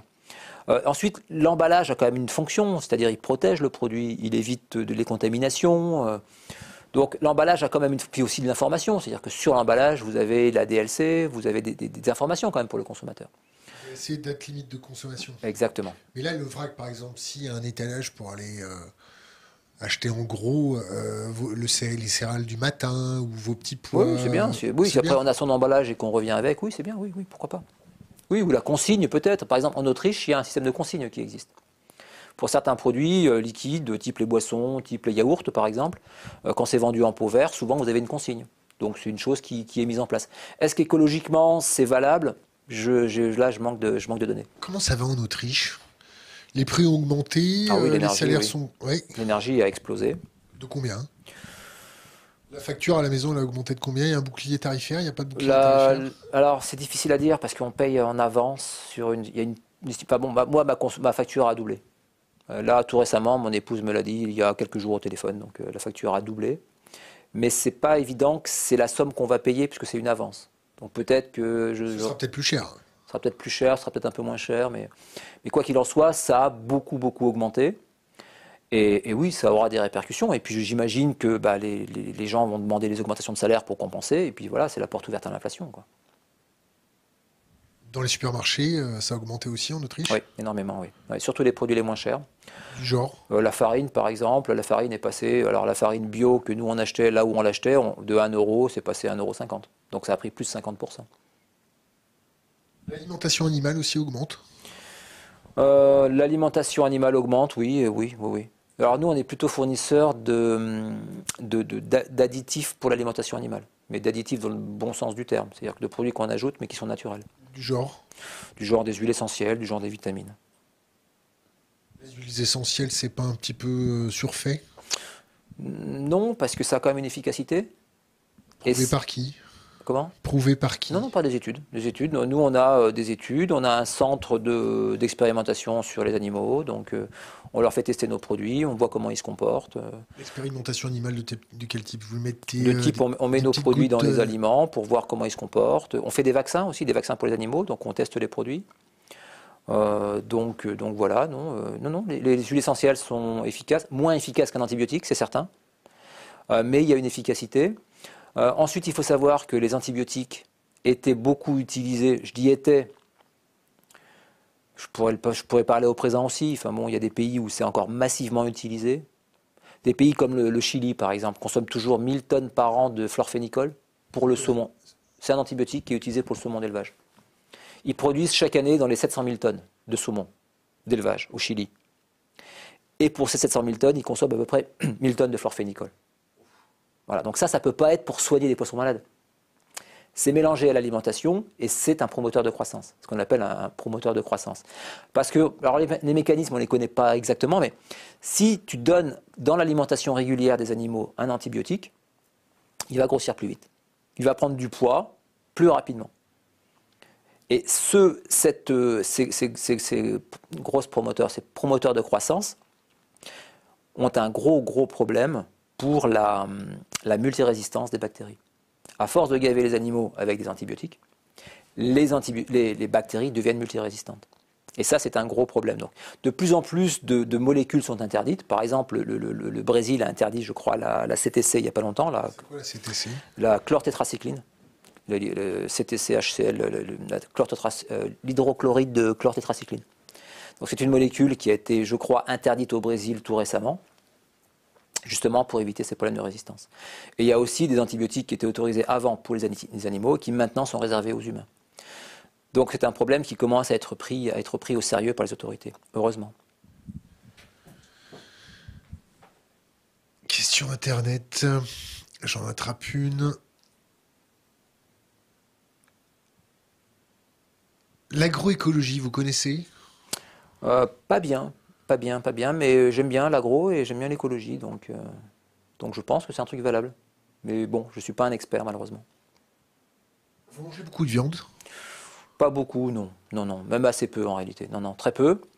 Euh, mais par contre, on essaie de se faire plaisir quand on en prend. Alors c'est forcément de la bio, bah, sauf quand je suis en déplacement et que je vais au resto, des fois c'est pas toujours possible, mais euh, ce qu'on achète nous pour notre alimentation, c'est forcément de la viande bio, assez cher, mais on en mange peu. Combien au kilo? Alors ça dépend si c'est de la volaille, ça dépend si c'est du bœuf, mais euh, alors on va dans une boutique bio, quand on prend du foie, c'est super cher. Ça doit être 40 ou 50 euros du kilo. Enfin, c'est vraiment des prix très élevés. La volaille, c'est moins que ça. Alors, je sais pas, peut-être 20 euros. Ma femme serait plus précise là-dessus, mais c'est les ordres d'idées, quoi. Les insectes, hein c'est bien, c'est pas ah, bien? Ça, je connais bien. Ça, je connais bien. Les insectes, c'est très bien. Et insectes, c'est vraiment. Vous produisez des insectes aussi? Vous avez non, des non, non, parce que j'ai des, très bons amis, très proches, qui, euh, qui ont monté une, la plus grosse start-up en France des insectes. C'est une très belle réussite. Euh, je suis ami avec le, le fonds d'investissement qui les a aidés à se lancer. J'ai fait avec eux une tournée en Asie pour les présenter à des, à des clients qu'on avait, donc parce qu'ils avaient des, des velléités de, vendre ce produit en Asie. Et en fait, pour moi, euh, c'est une très très bonne solution pour éviter la surpêche. C'est-à-dire qu'aujourd'hui, il y a beaucoup de surpêche pour l'aquaculture, donc notamment les crevettes. Donc toutes les crevettes sont nourries avec de la farine de poisson. Euh, les saumons, les, enfin, tous les poissons d'élevage sont nourris à base de farine de poisson. C'est pas plus mal, non? Non, mais bon, c'est qu'à un moment donné, euh, à force de surpêcher, les océans se vident. La farine de poisson, ces petits poissons qu'on pêche au large du Chili, les anchois, etc., ou au large de la Thaïlande, c'est à la base de la chaîne alimentaire. C'est-à-dire que les gros poissons se nourrissent de petits poissons. Oui, c'est naturel. Voilà. Sauf que comme on a, des productions extraordinaires, il faut, des... il faut les chasser pour eux d'une Exactement. donc il y a de la surpêche et utiliser ces protéines, ces nouvelles sources de protéines pour nourrir les poissons, l'aquaculture, etc., c'est une très bonne solution. Et pour l'homme Non, pour l'homme, il n'y a pas d'intérêt. Non, non, pour l'homme, il n'y a pas d'intérêt. Alors, c'est, oui, c'est rigolo d'en parler, ça fait, ça fait des articles sympas, mais pour l'homme, non, il n'y a pas d'intérêt. Enfin, aujourd'hui, on peut se nourrir avec, euh, avec des produits classiques. Vous trouvez qu'il n'y a pas d'intérêt enfin, il y, a, des pays où on en consomme. Moi, quand je suis allé en Chine, à chaque fois, les, fournisseurs me faisaient la blague de me faire un plat d'insectes. Alors, j'ai, eu mangé de la larve d'abeille, j'ai eu mangé du scolopendre, du, un peu tout ça. Quand j'étais en Thaïlande, on m'a fait manger de la salade d'œufs de fourmis, de, je sais, enfin, oui, ça se consomme là où c'est traditionnel. Vous allez au Laos, pareil, vous bord des routes, on vous, on vous sert des, des, des, des plats de, de, de, de, grillons. Enfin, oui, ça se consomme, c'est voilà, mais. Quel goût ça a? Un goût d'huile.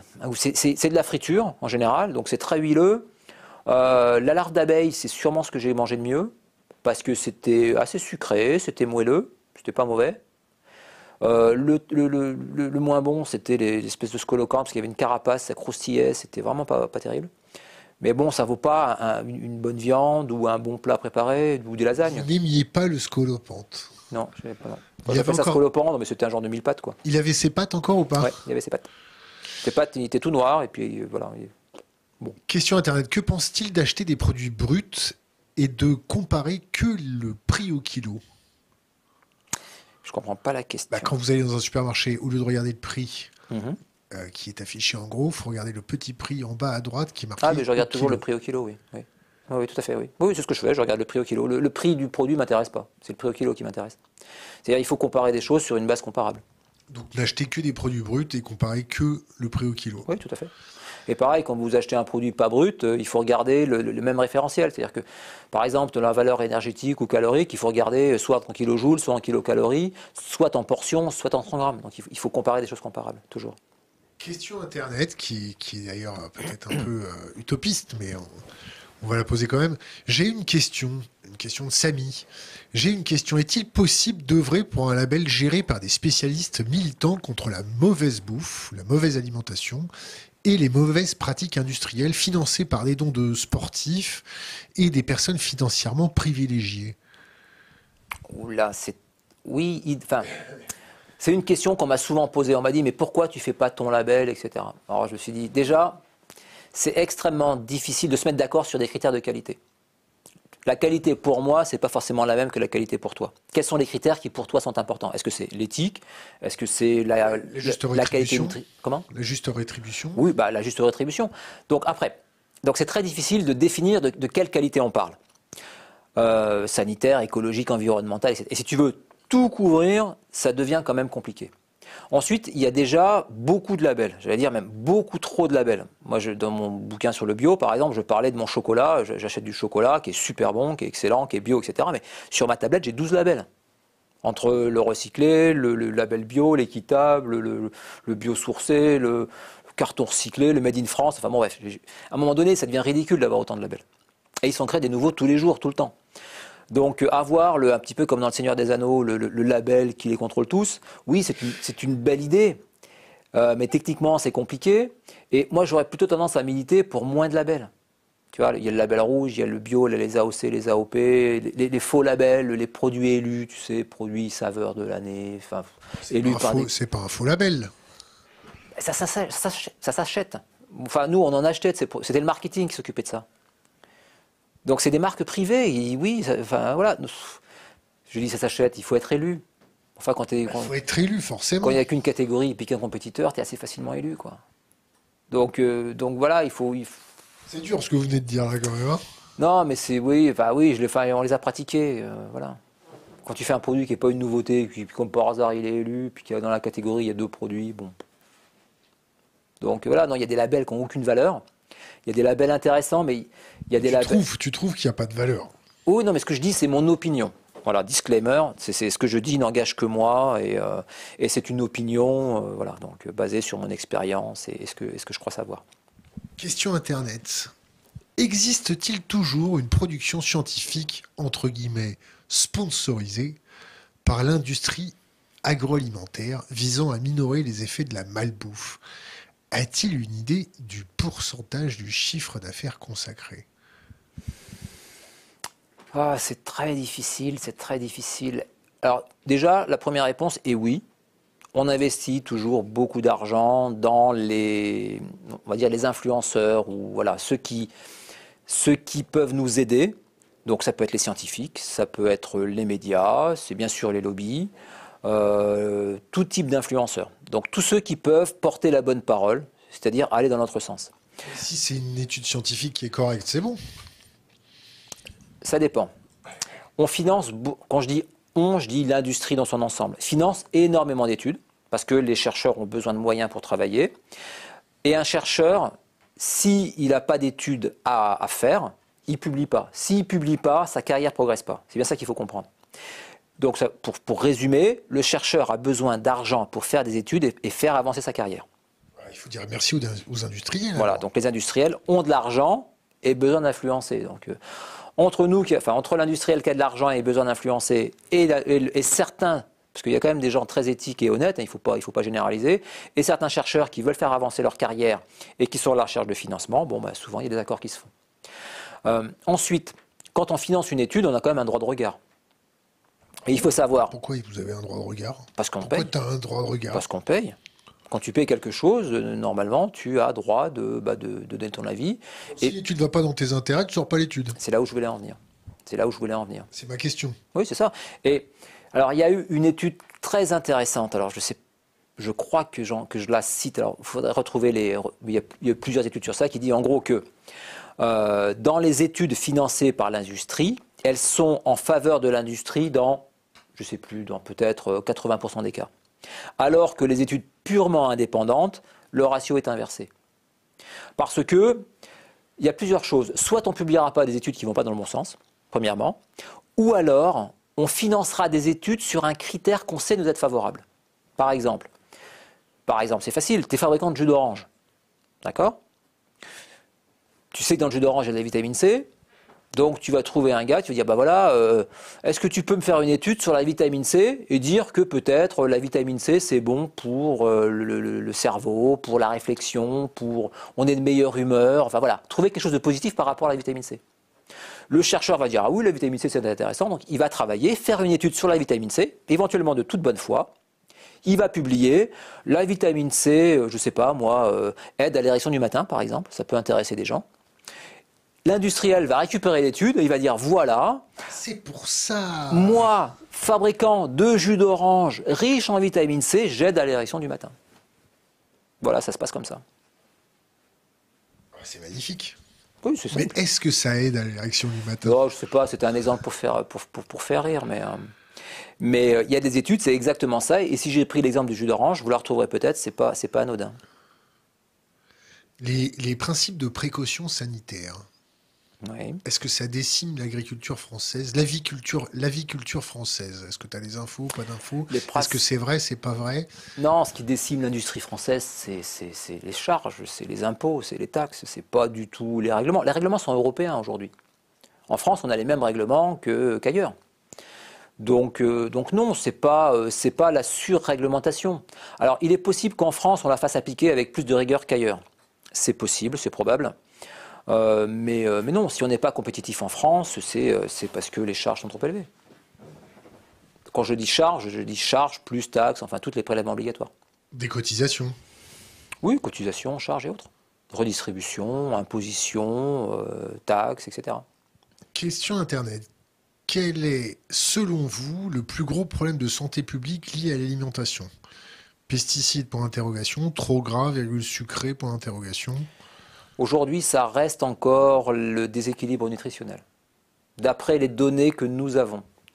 Aujourd'hui, les gros problèmes et les gros problèmes à venir, ça va être euh, diabète et diabète de type 2. Donc, on soupçonne très fortement le fructose. Donc, le fructose, c'est un vrai problème. Reste qu'une suspicion. C'est difficile de mettre en cause un produit particulier. Parce que quand vous mangez, vous ne mangez pas que du fructose. Quand on fait un test sur des animaux, on peut leur donner, ou des souris, on peut leur donner à manger que du fructose et voir ce que ça fait. Un humain, non. On ne peut pas lui dire tu mangeras que du fructose pendant six mois. Donc c'est très difficile de se dire, quand tu as des problèmes alimentaires, par exemple, quel est l'aliment ou le groupe d'aliments qui cause ces problèmes? Est-ce que c'est le fructose? Est-ce que c'est d'autres choses? Est-ce que c'est le fructose associé à autre chose, etc. Mais on sait quand même que plus on consomme de fructose notamment, et de sucre, plus on a de chances d'avoir des diabètes de type 2 euh, et de la NASH, par exemple. Donc là, c'est la, stéatose hépatique euh, non alcoolique.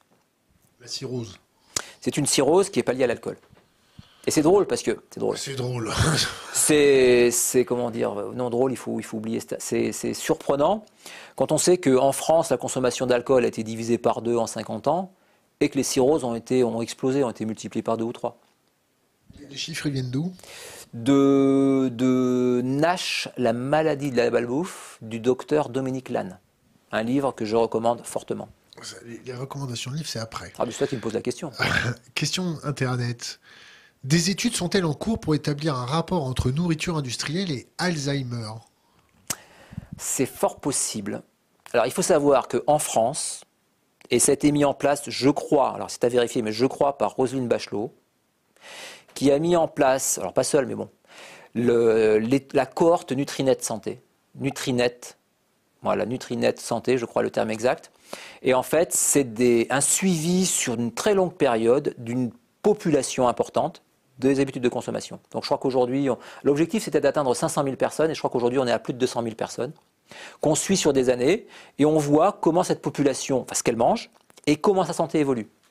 Et donc il y a déjà eu de très bons résultats où on, s'est aperçu que bah, si on consommait 10% de plus de, de nourriture ultra transformée, on avait 10% de cancer en plus. Donc cette, étude Nutrinet Santé qui est française, qui est une très belle initiative qui donne des résultats, donc c'est géré par euh, l'INSERM, le CNAM, le euh, Paris 13, enfin il y a tout un ensemble d'organismes scientifiques qui suivent ça, donc c'est vraiment des traitements de, données à, grosse échelle, donne de bons résultats. Et je pense qu'effectivement, ils pourront avoir des données suffisantes sur ce type de maladie, Alzheimer et autres. Que pense-t-il du circuit court et qui se passe des intermédiaires?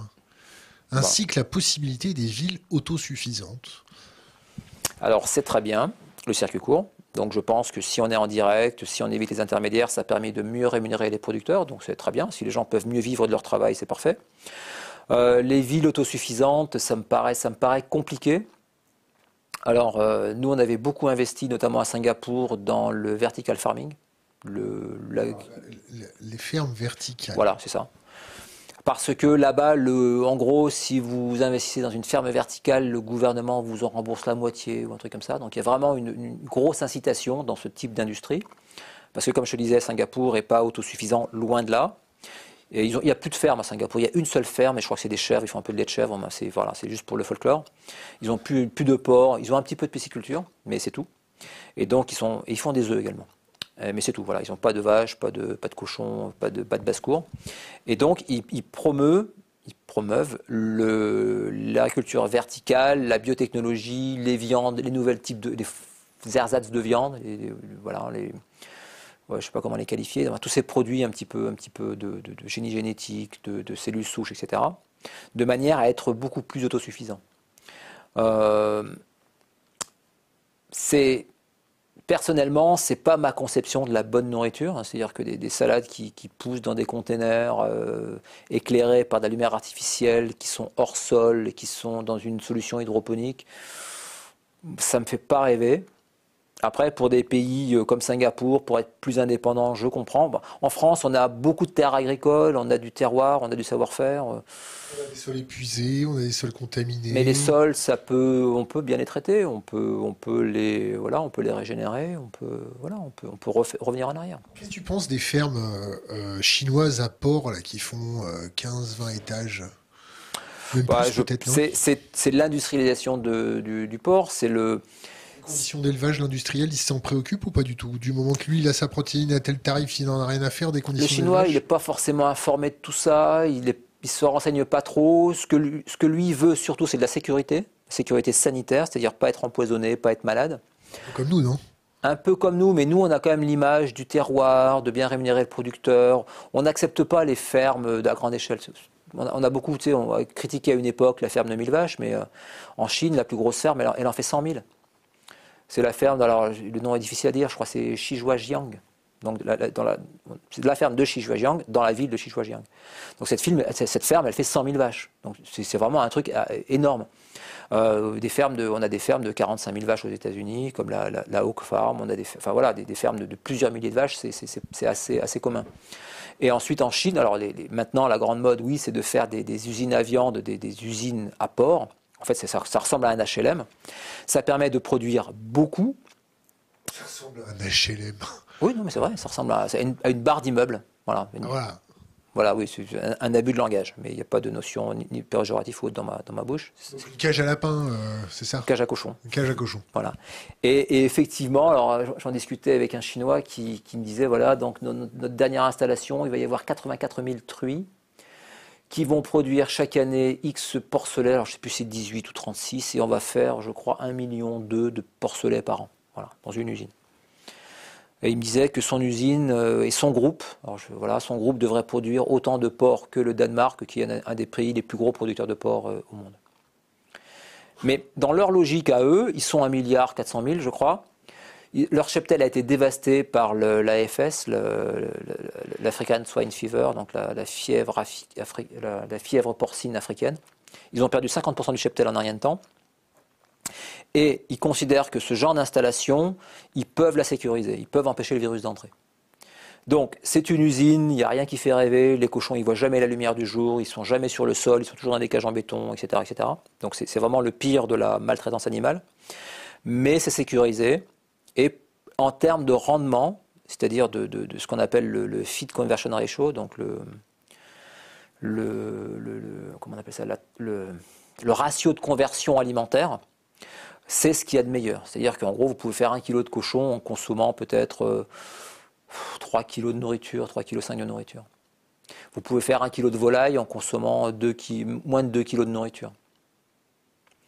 Donc en termes voyez, quand je dis que c'est jamais ou tout noir ou tout blanc, c'est-à-dire qu'on peut y trouver beaucoup d'inconvénients et on, peut y trouver aussi quelques avantages. Question Internet. Euh, vaut-il mieux, euh, faut-il, faut-il, non, vaut-il mieux acheter au fermier du non bio ou acheter en grande surface du bio? La grande surface, elle s'approvisionne chez les fermiers, j'imagine. Donc, euh, si vous allez en grande surface et que vous achetez du bio, bah, quelque part, vous ferez vivre un fermier. donc, euh, Le fermier local, il peut aussi livrer le mine, enfin le marché d'intérêt national, qui va livrer des grossistes, qui va livrer les grandes surfaces. Euh, moi, j'étais industriel de la salade, par exemple, donc j'achetais à des gros producteurs, à des gros fermiers, qui pouvaient travailler correctement si le cahier des charges était correct. Donc, au supermarché, on n'a pas forcément des mauvais produits. C'est ça que je veux dire. Ah non, dans les supermarchés, il y a des bons produits quand même. Moi, j'ai la chance d'avoir. Il y a des bons produits. On peut trouver du local aussi. Il y a des supermarchés qui, qui s'approvisionnent aussi localement. J'ai la chance d'avoir le vaisseau amiral d'une grande marque de supermarché euh, juste à côté de chez moi. Et je peux vous dire, c'est une super carte de visite pour la France. Sauf que bon, il n'y a pas un seul touriste dedans. Mais... Oui, mais il peut y avoir de très bons produits, bien sûr. Ah, il y a des produits extraordinaires. Sur, Donc, sur, euh, le pinard, sur le pinard, je ne sais pas comment ils font, mais ils ont. Oui, sur le pinard, sur le fromage, sur, la viande. Il y, a plein de produits comme ça, de la viande, oui, on peut. Limite, limite de meilleure qualité que le, boucher euh, du coin. Hein. Mais quand je compare par exemple les supermarchés français aux supermarchés autrichiens ou allemands, la bouffe, la nourriture en France est quand même globalement de bien meilleure qualité. Donc en France, on n'est pas encore, on a encore quelque part de la chance et on peut trouver des bons produits si on le souhaite. En Autriche et en Allemagne, c'est plus difficile. L'effort à fournir est plus important. Question Internet. En termes de consommation mondiale, pouvons-nous dire que nous sommes trop nombreux ou plutôt que nous ne savons pas produire de manière appropriée? Aujourd'hui, on produit suffisamment pour tout le monde. Hein. Ah bah, il faut dire ça en Afrique. Hein. On produit suffisamment pour tout le monde. C'est pas pour ça que tout le monde a ce qu'il lui faut. Hein. Donc c'est mal réparti. Aujourd'hui, on estime de mémoire. il faudrait voir les derniers chiffres de, l'OMS, mais je crois qu'il y a à peu près 800 millions de personnes qui ne mangent pas correctement, qui sont pas en, ce qu'ils appellent en situation de sécurité alimentaire, qui n'ont pas la sécurité alimentaire. À peu près 800 millions de personnes. Et ça va probablement augmenter avec la crise actuelle. Mais euh, des personnes qui mangent trop, on doit être à un milliard et demi ou deux milliards. Donc il y a d'un côté des gens qui mangent beaucoup trop en termes de calories, souvent mal, très mal. Et puis vous avez effectivement 800 millions de personnes qui mangent mal. Et vous avez aujourd'hui peut-être, alors ça dépend des estimations, ça dépend des études, mais on estime que jusqu'à un quart de la production est perdue. Donc il y a un gaspillage phénoménal. Donc aujourd'hui, on ne manque pas de surface, on ne manque pas de quantité, mais c'est mal distribué et il y a beaucoup de gens qui malheureusement ne peuvent pas se, payer la nourriture disponible. Question Internet. Avec le nombre croissant de suicides chez les agriculteurs, les, industriels doivent-ils prendre leur part de responsabilité? Entre parenthèses, en plus de la politique. C'est un problème compliqué Oui, certainement. Certainement, certainement. Après, quel est le juste prix? Combien il faudrait payer réellement pour que le producteur soit bien rémunéré? Alors, on parle beaucoup de la marque euh, C'est qui le patron qui, euh, qui donne un peu plus d'argent au producteur. Donc, à voir. Oui, probablement que les industriels ont une responsabilité partagée avec euh, les pouvoirs publics, partagée avec les distributeurs partager avec aussi avec les consommateurs qui, qui, qui beaucoup euh, cherchent les bas prix absolument. Le prix reste quand même le premier critère d'achat aujourd'hui. Quand on interroge les consommateurs, quels, quels sont vos critères d'achat Le prix, ça reste le numéro un. Donc, si on ne veut pas payer, ou si beaucoup de gens ne veulent pas payer, est-ce que le premier responsable, c'est pas au départ le consommateur? Donc, oui, c'est une responsabilité de l'industriel, mais c'est une responsabilité partagée. Donc, euh, voilà. Aujourd'hui, on n'a jamais aussi peu payé pour son alimentation. Question Internet, son avis, on n'a jamais... Bon, c'est un commentaire personnel qu'on on va, s'en passer. Son avis sur les coopératives et sur la décroissance Alors, les coopératives, alors il y a coopératives et coopératives, hein. il faut faire très attention. Euh, je suis très ami avec les fondateurs d'une coopérative que j'adore. Alors ça c'est une initiative belge en plus, mais euh, voilà, qui s'appelle Paysans-Artisans. Ils ont un site internet, ils sont, c'est des gens super, c'est des gens motivés. Euh, et je pense que des initiatives comme ça devraient être multipliées partout, en Belgique, en France, enfin partout. Euh, ils soutiennent les producteurs, ils transforment, ils distribuent, et en plus de ça, il y a une vie associative. Donc ils invitent des gens intéressants à faire des conférences, ça a été mon cas, c'est comme ça que je les ai connus. Et euh, ils font des projections, ils font des débats, ils mettent des produits en avant, ils soutiennent des producteurs. Il y a du lien social, il y a de la réflexion, il y a de l'intelligence, il y a du partage, il y a de la solidarité. Donc, euh, euh, ce type de coopérative, oui, mille fois oui. Je vais te demander de lire ça et ensuite de me lire une page dedans. Mhm. me dis pas que tu n'as pas tes lunettes. Hein. Bah, c'est ce que j'allais dire. je vais essayer. Donc de te lire ah, ça. On sent la vieillerie quand même. Hein. ah oui, non, mais c'est sûr. Hein. Même, si je fais attention à ce que je mange, ça, se dégrade malgré tout. Hein. Alors, malgré l'évolution des mentalités et de certaines législations, la bataille contre la malbouffe n'est pas gagnée.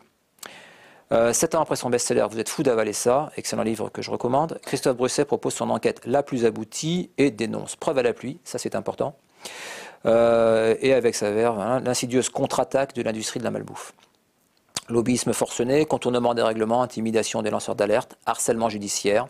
Les champions de la junk food continuent de défendre sans scrupule leur modèle économique délétère. Trop de produits de leaders de l'industrie agroalimentaire sont nocifs pour la santé ultra transformés, trop sucrés et ou trop salés, contaminés par des polluants ou des molécules toxiques ajoutées, déséquilibrés et vides de nutriments. Tu veux que je continue? Tu ouvres le bouquin. Quelle page? Et tu choisis. Tu le fais au hasard. Alors au hasard, pouf. Vas-y, dis-moi juste un passage. C'est écrit au petit alors, euh, bah, ça commence un peu de manière abrupte, hein, et je mets et les paysans ne sont pas les seuls à avoir été trahis. Après neuf mois de débat parlementaire, le Conseil constitutionnel, alors là, je parle de site de mémoire de la loi Egalim, euh, donc de 2018, hein, si je me souviens bien, où en fait on avait eu un certain nombre d'articles, et le Conseil constitutionnel, donc constitué de neuf membres non élus, a censuré un quart des articles, notamment certains concernant la protection de l'environnement ou l'étiquetage de l'origine du miel. Donc je parle de ça parce que le miel, c'est un sujet qui me, que je connais bien et sur lequel je suis très sensible. Est-ce que ce bouquin, il a été relu par euh, un avocat, un juriste, un éditeur? Mais beaucoup plus que ça. Alors, sachant, vu les lettres de menaces d'avocats que je reçois, les coups de fil incendiaires, les communiqués, je m'autocensure. J'essaie de ne pas le faire, mais malheureusement, malheureusement, je le fais parce que de toute façon, je sais que mon éditeur le fera ensuite. Pour ce livre-là, pas cher dans toutes les bonnes crèmeries, euh, je me suis autocensuré, je dois l'avouer. Mon, mon épouse pardon, m'a relu après, parce qu'elle m'a dit Je te fais pas confiance, tu parles trop. Donc elle m'a relu, elle m'a recensuré. Euh, mon éditeur m'a censuré, parce qu'il m'a dit Ça, tu peux pas le dire, ça, tu peux pas, ça, là. Et ensuite, on l'a fait lire à un avocat spécialisé, pour, être, pour vraiment blinder. Et malgré ces trois relectures et ces censures successives, on a encore eu dû faire 75 modifications. 75 sur un livre de 200 pages, de 300 pages. Donc, euh, donc voilà, c'est le genre de choses qui me met hors de moi. Quoi. On peut plus rien. Même les choses vraies. Le dénigrement, alors quand même, pour parler du dénigrement, c'est que. On parle du dénigrement, mais on donne pas de. Ah non, non, on donne pas, mais juste pour, dans le principe. Le dénigrement, c'est un dévoiement d'une loi qui doit protéger les industriels contre la concurrence déloyale. Donc c'est dans le code du commerce. Vous êtes un, commerçant ou un industriel, vous ne pouvez pas dénigrer votre concurrent en disant par exemple mon produit à moi il est meilleur que le sien, le sien c'est merdique. Donc ça on n'a pas le droit et ça se comprend. Par contre, les industriels ont trouvé malin d'utiliser cette loi contre les lanceurs d'alerte ou contre les associations, les ONG, etc. En disant voilà, ces gens-là n'ont pas le droit de dire du mal de mon produit. Et ils n'ont pas le droit, même, même si c'est vrai. C'est ça qui est fou. Même si c'est vrai, je ne peux pas dire qu'un produit est merdique. C'est pas possible. On peut m'attaquer pour dénigrement et je peux être condamné pour ça.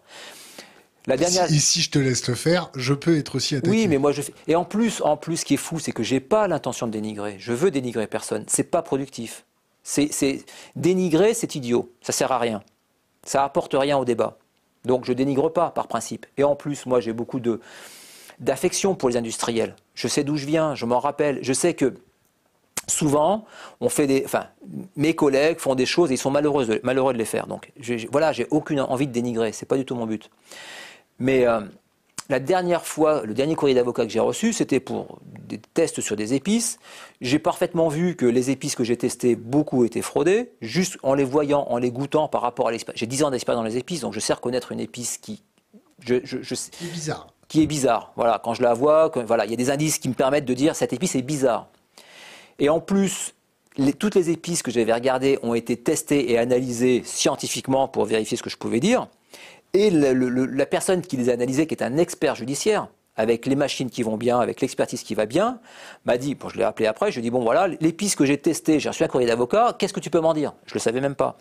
Il m'a dit, bah voilà, je t'envoie le rapport, et il m'a dit, il m'a dit, oui, elle n'est pas clean. Elle n'est pas clean. Il m'a pas dit, elle est fraudée. Il m'a dit, c'est pas à moi de le dire, c'est au juge.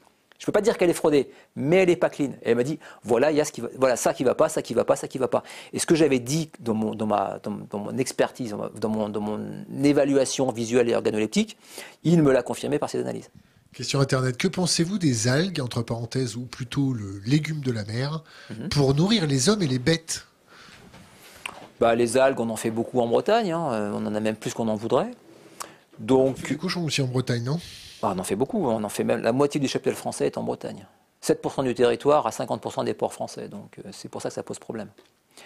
Donc euh, ce que je pense des algues, c'est des, bons produits. C'est un, voilà, un végétal. C'est bon pour les véganes, j'imagine. C'est riche en iode. C'est plein de bons, de bons produits. Donc oui, les véganes, c'est bien. Euh, ensuite, en Asie, donc moi j'y ai passé beaucoup de temps. Les, algues là-bas sont très populaires. Hein, en snack, on a souvent des algues. Donc voilà, les Japonais en consomment énormément. Donc oui, c'est un bon produit, oui. Ah oui la laitue de mer, euh, ce genre de choses, euh, les ulves sont des bons produits. Est-ce que tu as un sujet que tu souhaiterais aborder avec nous? Oh, Il y en a énormément. Euh... Alors juste un.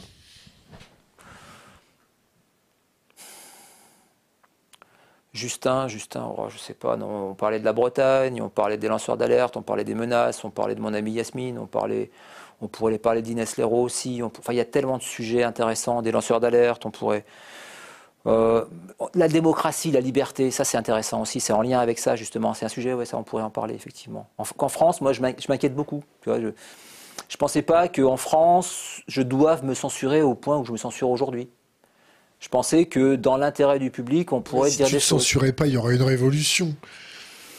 Oui, mais je pense que, que, des choses pourraient être dites. Quand je vois comment sont traités les gilets jaunes, ça m'horrifie. Quand je vois que voilà qu'on trouve pas de moyens pour les pour sécuriser certains quartiers, pour l'hôpital, pour la sécurité publique, pour les, contrôles, la, DGCRF, etc. Mais que quand il y a des gilets jaunes, il y a, plus de policiers que de gilets jaunes, je me pose beaucoup de questions quand même.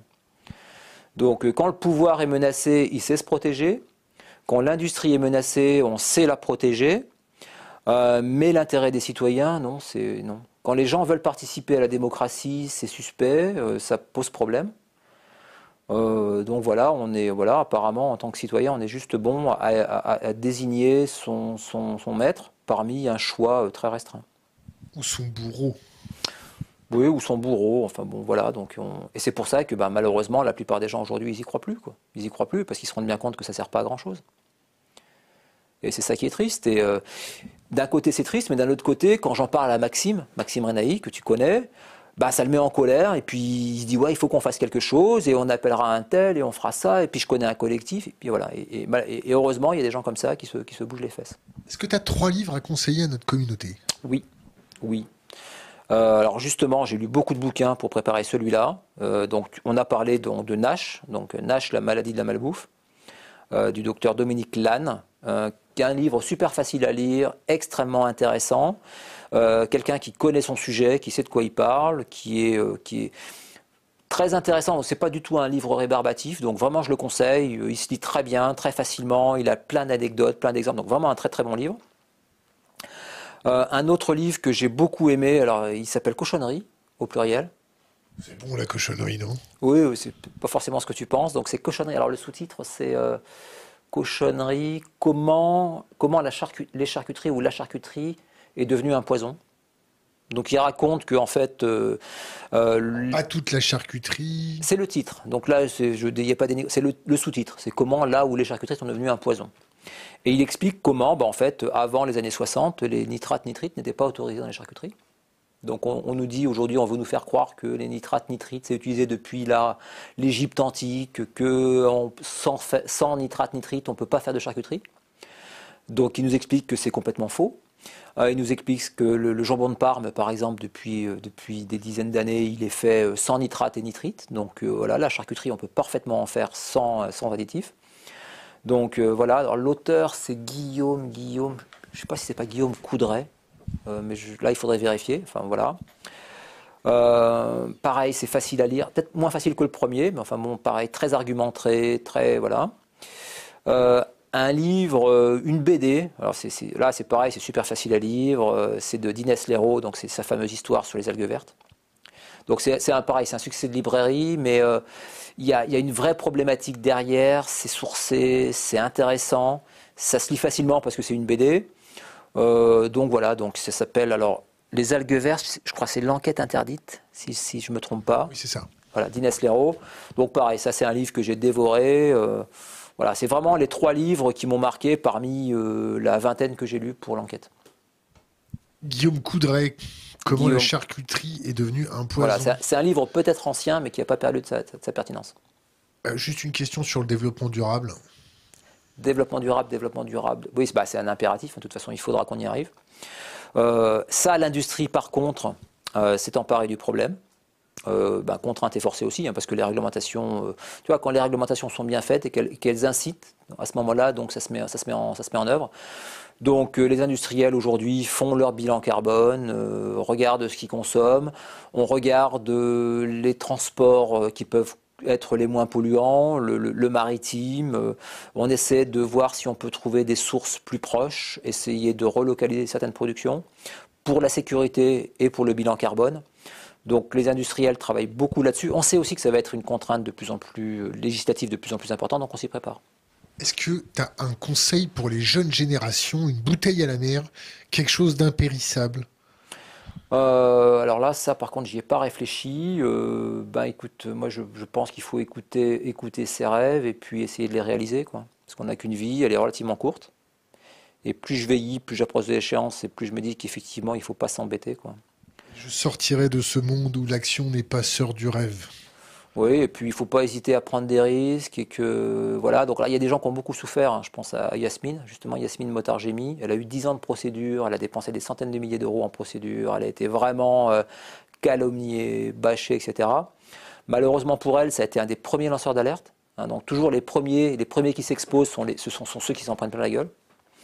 Euh, pareil pour, euh, pour comment pour Stéphanie Gibault, elle a été. On lui passe le bonjour d'ailleurs. Voilà, elle, pareil, elle s'en est pris plein les dents. Donc, euh, donc je l'ai contactée. Je, enfin, avec, avec Alexandre, on lui a assuré de notre soutien. On a essayé de voir avec elle comment on pouvait l'aider, la soutenir. Voilà, enfin, on essaie vraiment de se fédérer entre nous parce que, alors, une chose, j'ai écrit aux défenseurs des droits pour, euh, alors, soi-disant, On nous dit que euh, tout est fait aujourd'hui pour défendre les lanceurs d'alerte. Il y a même des, voilà, donc il y a toute une communication. Il y a les syndicats, des ONG qui font l'hôtel des lanceurs d'alerte, le, refuge des lanceurs. Enfin, je sais plus trop quoi. Enfin bref, ces gens-là, je les ai jamais vus, j'ai jamais entendu parler. Euh, euh Soi-disant, il y a une loi pour protéger les lanceurs d'alerte. Alors aujourd'hui, il y a une seule personne, et c'est Stéphanie Gibault qui a été reconnue officiellement comme lanceur d'alerte.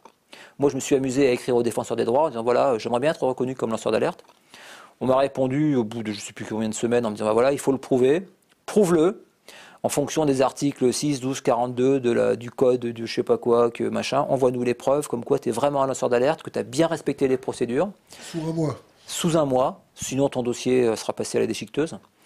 Donc voilà, ça m'a bien fait. Enfin, c'est une réponse à laquelle je m'attendais, mais ça m'a bien fait comprendre et ça m'a oui confirmé que et ce qu'on pense tous, hein, c'est-à-dire ce que, ce que voilà, les, quelques personnes avec qui j'en ai parlé, avec qui on échange, que oui, il y a une une grosse propagande en, faisant croire qu'on défend les lanceurs d'alerte, mais en fait non, on, les, laisse se faire massacrer. Et le cas de Stéphanie est intéressant puisque euh, elle a été reconnue officiellement par le défenseur des droits comme une lanceur d'alerte. C'est la première. Une lanceuse, non Une lanceuse, oui, tout à fait comme une lanceuse d'alerte. C'est la première. Et malgré tout, euh, le ministère des Finances, qui quand même comme récupéré 5 milliards grâce à elle, au moins 5 milliards d'euros grâce à elle, refuse de l'indemniser est prêt à aller en procédure et refuse de lui filer le moindre copec. C'est peut-être pour ça que Bruno Le Maire veut pas venir nous voir. Je sais pas. Je risquerais de lui poser trop de questions. il, y aurait, y aurait effectivement des choses à dire. Euh, je, suis désolé, je vais quand même t'en poser une dernière euh, qui vient d'Internet. Euh, ne regarde pas ta montre, s'il te plaît. Quel ratio calories, quel, ratio calories énergétiques consommées sur calories alimentaires produites pour le bio, le conventionnel, l'agroécologique? Ouh J'ai déjà du mal à comprendre la question. quel ratio calories consommé par rapport à calories alors, Quel ratio calories Alors je vais la retransformer pour la, rendre plus bitable. Ouais, mais je comprends. En gros, c'est ce qu'on quel ratio, non, non, non. Quel ratio de calories fossiles pour la calorie euh, euh, assimilée Pour le bio, le conventionnel, l'agroécologie? C'est peut-être pas ça l'essence de la question. Ouais, mais je comprends. En gros, c'est. Euh, est-ce que c'est plus polluant de produire conventionnel, de produire bio, de produire euh, agroécologie? Bah, C'est vrai que les, modes de production qui sont à plus forte productivité, hein, je pense par exemple à la permaculture, il y a des petites surfaces avec beaucoup de main-d'œuvre, etc., euh, ont une bonne productivité et je pense un meilleur bilan carbone. Alors, je ne suis pas un expert de ces productions-là, il faudrait voir. Après, ça dépend aussi des types de production, ça dépend euh, donc, du produit, du climat, du sol. Euh, il faudrait voir. Et il faut aussi bien qu'on prenne en compte l'ensemble. Tu vois, par exemple, pour, pour produire des, des engrais chimiques, euh, donc, pour prendre en compte le, vrai impact carbone du conventionnel, il faut, il faut remonter toute la chaîne. C'est-à-dire combien ça coûte de carbone pour produire de l'engrais chimique, combien ça coûte de carbone pour faire des pesticides. Euh, il faut voir aussi qu'est-ce qu'on importe, qu'est-ce qu'on exporte. Tu vois, tu parlais du, CETA, par exemple. Moi, enfin, je comprends pas ce genre de. Non, pour moi, il n'y a, aucun intérêt dans ces trucs. Euh, le tout premier achat que j'ai fait dans ma carrière d'acheteur, c'est d'acheter un conteneur de haricots rouges du Canada. C'est le premier achat que j'ai fait. C'était en 94, 95, je sais Et tu t'en rappelles comme si c'était hier Oui, oui, oui, oui, oui. Ouais, je me rappelle parce que c'était un métier qui, moi, je voulais être acheteur, ça me faisait rêver. Donc, et je me rappelle, le gars m'avait dit, euh, tu parles couramment anglais, bien sûr. For sure, my friend. Alors j'y avais dit, bah, bien sûr, bien sûr, bien sûr. Et j'avais, comme tout étudiant à l'époque, un niveau en anglais déplorable. Et bah, il m'a dit, bah, c'est bien, bah, je te laisse négocier avec le Canadien. Et il m'a passé le téléphone. Et c'est à ce moment-là que s'est joué mon futur. Quoi. il était québécois Non, non, il était, euh, il était euh, du Manitoba, je crois, et, il parlait. Ils sont sympas dans le Manitoba. Euh, oui, oh, non, ils sont, les Canadiens sont super sympas, très très sympas. Non, non, j'ai très bons potes là-bas, donc ils sont très très sympas. Euh, et, ce que je veux dire, c'est que le fait qu'il n'y ait pas de CETA ne m'a jamais empêché d'acheter au Canada de la lentille. Euh, c'est le plus gros producteur mondial de lentilles, c'est le plus gros producteur mondial de, légumineuses, de pois, de haricots. J'ai jamais eu aucun problème pour acheter du Canada. Je ne vois pas pourquoi il y aurait besoin d'un accord supplémentaire. Euh, ensuite, ce qui est, drôle, c'est, enfin, ce qui est drôle, toujours pareil, c'est pas le bon terme, mais ce qui est surprenant, c'est que ça coûte beaucoup moins cher d'acheter un produit au Canada comme de la lentille et de la faire livrer en France que d'acheter de la lentille française en France elle coûtera moins cher. Parce qu'au Canada, ils ont des grandes surfaces, il y a de la chimie, euh, ils ont beaucoup moins de normes, et euh, voilà. Donc personnellement, je suis extrêmement hostile à ces accords. Pour moi, le, producteur français a tout à y perdre. Christophe Brusset, merci. Merci à vous. Merci beaucoup.